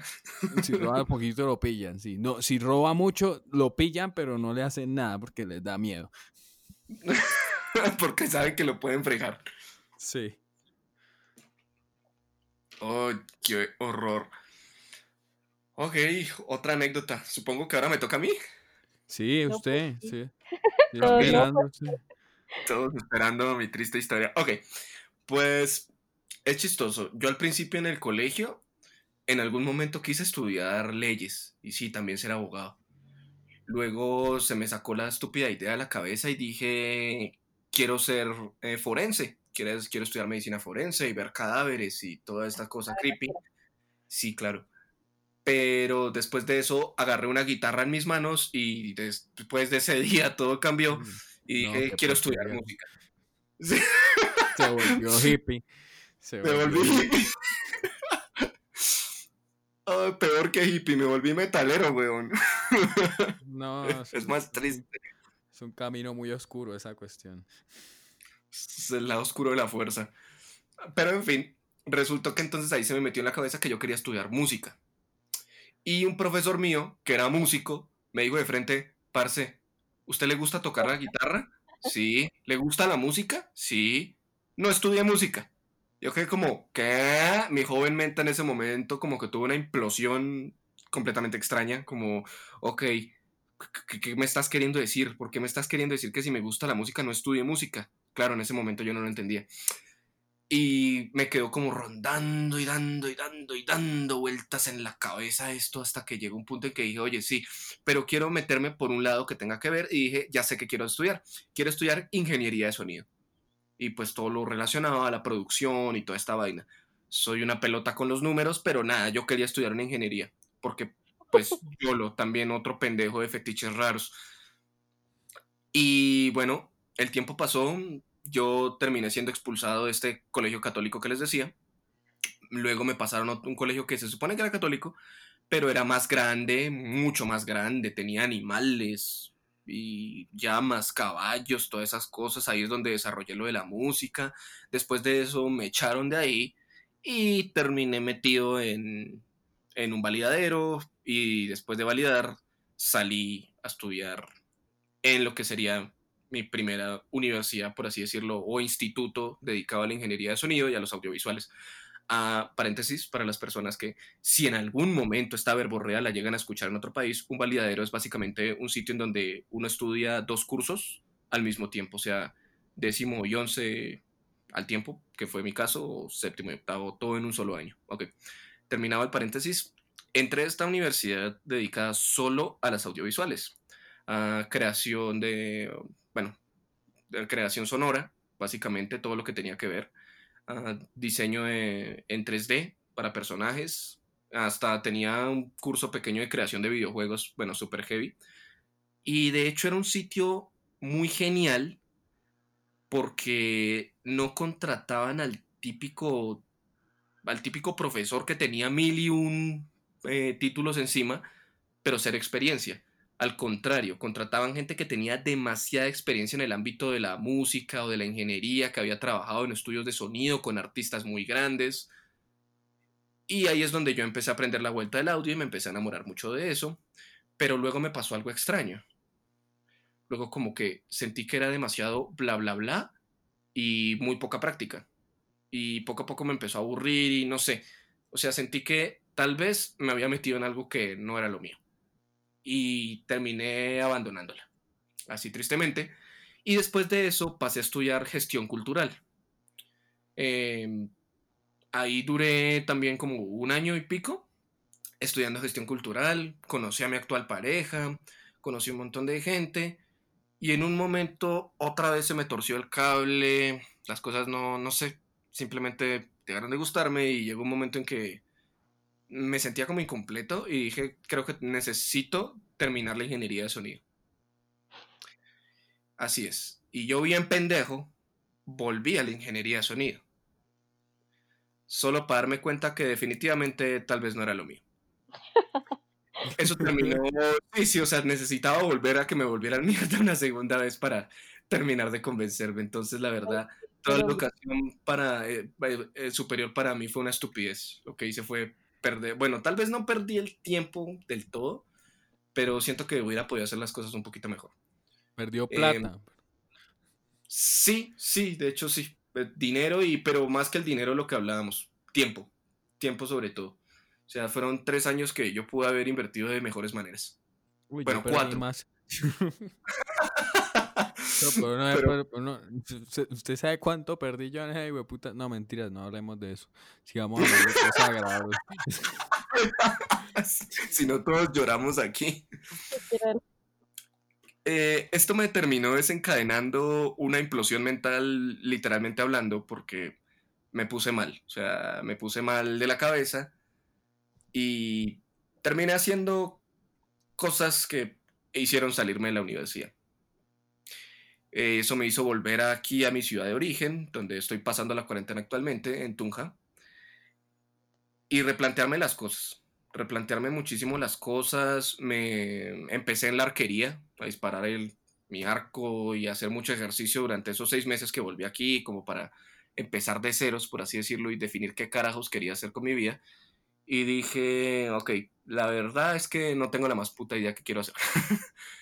Pero mientras tanto voy a ponerme a producir, a mover el culo y ahí fue cuando entré a trabajar al bello mundo del call center, donde estamos, estuve, bueno, estuve atrapado bastante tiempo. Y básicamente esa es mi trágica y triste historia, un poco ridícula, pero sirvió, sirvió para crecer, digamos que un poquito espiritualmente, pero la verdad fue una pérdida horrible de tiempo. Puros descarriados, sí, puros descarriados. El purgatorio de los descarriados. El purgatorio de los descarriados, gente. Ya ven por qué es. Ya, ya conocen el nombre. Hay una serie así detrás de todo esto, entonces para que estén atentos, ¿sí? los oyentes. Hay una serie detrás de una historia, una historia de trasfondo aquí, de dolor, de miseria, de, de sangre, de, de, paracos y guerrilleros y todo lo que tenga que ver con Colombia. De coca y de drogas y de, y de dealers. Aquí solo les estamos contando el rojo de la bandera, no, no el azul y el amarillo. No, no, no. Estamos contándoles desde el rojo. Sigan, sigan con nosotros en, esta, en estas emisiones de, crónicas, crónicas del purgatorio. Las crónicas del purgatorio los descarriados. Y, básicamente, pues, como que todo me hizo replantearme de qué es lo que de verdad quería. Y claro, si uno pudiera volver el tiempo, uno corregiría todo, pero pues desgraciadamente eso no se puede y ahora aprendo a vivir con eso día a día. Es triste. Todo ese tiempo perdido. Y entonces ahora decidió que lo suyo era irse a vivir a un bosque. Exactamente, es mi sueño, irme a vivir a una parte demasiado alejada y hacer una vida autosuficiente. Y tengo planes de cómo hacerlo. Pero por ahora, querida gente, tenemos este podcast para ustedes, para que nosotros escupamos nuestro dolor y ustedes se, se, pongan felices escuchando cómo otras personas son miserables, o cómo toman malas decisiones, para ustedes no tomarlas. Ese es el deporte de moda, uno reírse con las desgracias del otro, así no sentirse usted tan mal.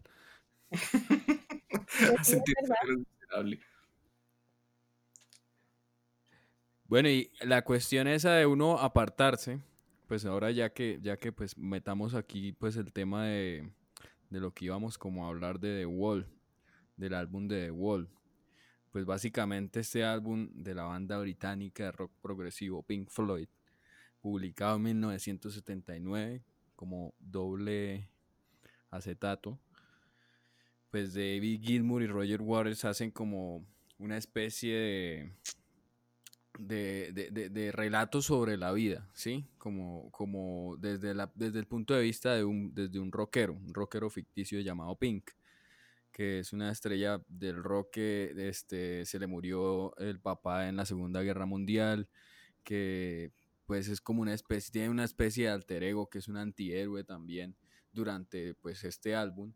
El desarrollo de este álbum básicamente habla de ese, de ese, de eso que hace todo el mundo en algún punto de su vida, de apartarse, de poner un muro y de uno saber que todas esas cosas y esas vivencias lo único que hacen es ser un ladrillo más en ese muro y pues ahí está la canción de Another Brick on the Wall que pues de, de una retrata la parte de la, desde la, desde la educación entonces, pues en el estribillo se dice, we don't need no education.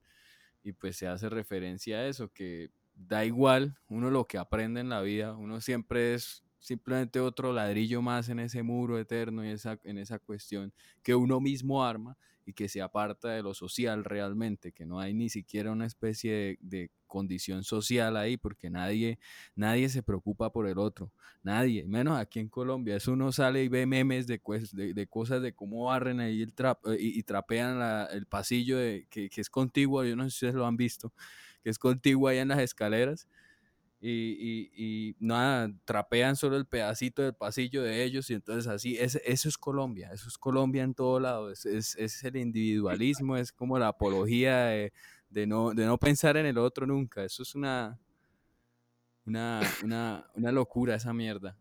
ese es el, ese es el, ese es el, ese es el muro, ese es el muro del que habla Roger Waters, ese muro que usted crea con, con sus vivencias, por lo menos en el, al principio él narra las cuestiones de los traumas de la vida que tuvo, que son muy parecidas a las cosas de él, sí, pero pues él, él, él, él hace como una especie de analogía. Entonces el padre de Pink, que es el, el rockero ficticio, muere en la Segunda Guerra Mundial, tiene un problemas de drogas, eh, problemas de asma, eh, problemas con la mamá, problemas y problemas y problemas. Y todos esos problemas le van causando... Hay un poco, de, hay un poco de Pink en nuestros problemas. sí, hay una locura, hay una locura. Y es que, es que usted termina viviendo su vida como si fuera una especie de rockero por el, por el mismo contexto en el que tiene que desenvolverse, por todas las huevonadas que tiene que hacer y todas las pendejadas paradigmáticas que tiene que hacer. Por lo menos Pink también se casa y entonces, digamos, si han visto la película, en la película se ve eh, cuando la cuando la mujer le está diciendo todo el tiempo, is there anybody out there, is there anybody eh, in there, todo el tiempo le está preguntando como que, hey, hay algo ahí, hay pasión ahí, usted está repitiendo la vida de su, de, su padre y efectivamente al final se da como entender que vuelve a empezar todo.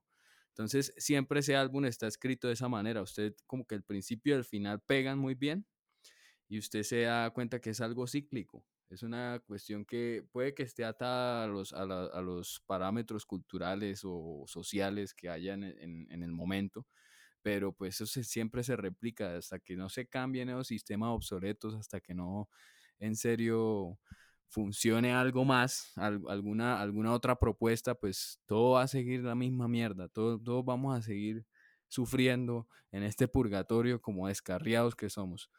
¿Usted qué opina? Javier. Profundo. Vamos a seguir, Vamos a seguir sufriendo aquí, estamos purgando por, nuestra, por, por, nuestros errores que nadie nos dijo que eran errores, ¿no? Que se suponía que estábamos haciendo las cosas bien. Sí, porque nadie nos educó para eso, para tomar buenas decisiones. Dios. O también para eso. Joder, estuvo, estuvo muy profundo. Eso está para... profundo. Acción poética, Mario. Acción patética. Acción patética. Esa es nueva. Y nada, pues no sé qué más quieran agregar. Yo tengo ya la frase del final ahí. Y la saqué de, otra película. en un todo... Él estaba en mute, estaba pensando la frase. en un ah. todo, para resumir, antes de darle conclusión a este episodio accidentado, chuzado por el DAS, eh, por el Opus Dei, quiero simplemente como darle un mensaje a la audiencia de que no estamos diciendo que voten el colegio, no estamos diciendo que no accedan a la educación superior, simplemente estamos diciendo que en el llegado caso que ustedes no puedan acceder a la educación, no es el fin del mundo. Es decir, no vayan a ser como este tipo que se quitó la vida porque no pudo entrar a la nacional y no tenía opciones para acceder. Es decir, cálmense, porque es que al fin y al cabo la vida es mucho más que eso, es nuestro mensaje, la vida da muchas vueltas, a veces se sale de tus manos y el que no puedas acceder a, la educación o a la universidad que querías no significa que vas a ser un inútil o que no vas a valer un peso en la vida. No, usted, es un ladrillo más, usted es un pedazo de piedra más. Gracias Mario por darle más ánimo a la gente. Una lombriz más. lombriz más retorciendo en la... No, pero vengan, de verdad, o sea, hablando ya en serio, de verdad recuerden que el ser humano tiene muchas más dimensiones aparte de la dimensión educativa, son mucho más que una nota, son mucho más que un número. La percepción educativa que ustedes les den no los define como persona, no define tampoco sus aptitudes ante la vida, no define tampoco ni siquiera si realmente están aprendiendo o no, simplemente es algo interpretativo, véanlo como algo subjetivo, algo que un sistema está tratando de medir pero que no están midiéndolos a ustedes como tal, como personas. Y como decía Javi, si en algún momento ustedes se dan cuenta que no quieren seguir estudiando, porque de verdad se dan cuenta que no, o sea, no les gusta y no es su camino, o si por algún motivo tienen que aplazar o lo que sea, no es el fin del mundo. De verdad, tienen muchas oportunidades. Yo sé que suena como un cliché horrible, pero hay personas muy exitosas que ni siquiera tocaron un bachillerato. Porque es exactamente así. Una correlación falsa, éxito y felicidad al lado de educación universitaria, postdoctoral, etcétera, etcétera. Para algunos puede que sí lo sea, y créanme que yo conozco gente que de verdad disfruta estudiar. Yo no soy una de esas personas, claramente no lo soy. Pero hay gente que de verdad disfruta el estudiar por el hecho de estudiar. Si ese es su caso, está bien, y es, y es bonito, y, y, hágale, y métanse por ahí, y si quieren aprender por internet también hay un montón de herramientas y cosas gratis de las que pueden tomar ventaja, pero si no, tampoco se den duro. O sea, ser buenos estudiantes y grabarse con cinco y tesis laureada de verdad no les garantiza nada. No les garantiza nada exactamente. No estamos diciendo que sea malo, pero simplemente queremos que sean conscientes que eso no garantiza que van a tener todo perfecto en la vida, porque no es así. Sobre todo para el mercado laboral y sobre todo después de esta pandemia. no, no funciona así. Entonces, existen muchas plataformas para acceder también a la educación, para que nunca se queden quietos y lo que quieren es mantenerse aprendiendo. Platzi, quiero poner el ejemplo de Platzi, si no nos están pagando por hacerle producción ni nada, pero es una plataforma realmente barata en la que ustedes pueden aprender muchas cositas, pueden aprender muchas cosas súper interesantes. Y últimamente, muchachos, no quiero sonar rayado, no quiero sonar hippie, pero no estudien por el cochino dinero, porque es que ya la están cagando. A ver, sean conscientes, eh, date cuenta, amiga. Ustedes están gastando semestres de 22 millones de pesos y ¿cuántos semestres, supongamos que, ¿cuántos semestres tiene tu carrera, Nat? Ocho cada una. ¿Cuánto cuesta cada semestre? Perdón, meterme. 22 millones. Coño, o sea, son 176 palos. ¿Es que los profesores son de oro o qué? ¿Son extraterrestres o qué puta? ¿Son Illuminatis? ¿Es Jack Black el de la escuela del rock o qué? Es una universidad amazona. O sea, excepción de que no me gustaría estudiar, el resto de la universidad es bonita. O sea, de verdad. O sea, estamos hablando que son mucho más de 176 millones de pesos, pues si juntamos lo de transportes, copias, bueno, todo lo demás, son más de 176 millones de pesos que ustedes están invirtiendo y que ustedes no están seguros, porque nada se los garantiza, puede venir un virus chino y joderle sus planes, a que ustedes van a recuperar esa inversión. Nada se los va a garantizar. Entonces, si su plan es ser millonarios y ganar demasiada plata y el dinero, ya la están cagando porque están invirtiendo demasiado, demasiada plata en algo que tal vez no se los va a retribuir. Entonces, nuestro mensaje es, si ustedes van a estudiar, háganlo uno, suena estúpido, pero es que la gente se lo olvida. Si van a pagar algo tan caro que sea por aprender, ¿sí? Por aprender y por adquirir un conocimiento. Y dos, como dijo Nat, porque lo disfrutan. Porque ustedes lo disfrutan, porque les nace, porque les sale de las tripas hacerlo háganlo por eso. Pero no vayan a meterse que porque es que mi papá me dijo esto, que porque es que tengo que estudiar algo que valga la pena, que porque tengo que ganar dinero. No, no por favor. sí, es que lo que lo único lo único que les va a traer en serio, digamos, esa estabilidad en toda su vida es pensar en, en lo que los motiva, porque es que hoy en día motivarse es demasiado difícil. Entonces, si algo no los motiva de verdad, no le, van a, no le van a encontrar el tiempo para eso, no le van a dedicar el tiempo, entonces lo van a hacer mal, entonces no van a ganar un culo, no van a ganar plata tampoco, entonces no piensen en eso, piensen en lo que los motiva de verdad. Y sí, no sé, o sea, si quieren agregar algo más, o voy a, de, de una vez, de una vez les voy a echar la frase que saqué de School of Rock. Esta, esta, esta se las dedico a todos. Esta se las dedico a todos. ¿Quieres aprender algo? Vamos, vamos, vamos Mario, dalo. ¿Quieres aprender algo? Muy bien, te enseñaré algo útil. Abandona, ríndete, porque en esta vida no puedes ganar. Sí, inténtalo, pero al final perderás por goleada porque en el mundo mandan los de arriba. Y entonces vamos a terminar con la oración al, Dios del rock. Gracias por dejarnos dar, está aquí en, en españolete, gracias por dejarnos dar caña somos tus servidores. Por favor, danos el poder de flipar a la gente con nuestro rock. Te lo pedimos, Señor. Amén. Y esa es una descarriada forma de terminar el purgatorio de los descarriados. Muchas gracias, Mario, por tus mensajes pesimistas. Sí, yo sé, todos aquí tratando de ver el anime y Mario es como, bueno, ya, Yo aquí para ti. Gracias, Mario. Mario. Acción patética. Y en los efectos secundarios de haber estudiado ingeniería, no lo hagan. ¿Verdad? No, lo no, no, lo hagan, no lo hagan, Dios mío. por favor, sáquennos de Colombia. Terminamos diciendo, por favor, sáquenos de Colombia. Si escuchan el podcast al revés, hay mensajes ocultos, muchachos. Mensajes pidiendo ayuda. ¿Nos sacan para Cuba? No, la madre. Yo estoy bien, gracias. Ah. Ok, bueno, gente, una vez más, gracias por estar en el purgatorio de los descarriados. Tengan todos una buena noche. Chau, chau. Adiós.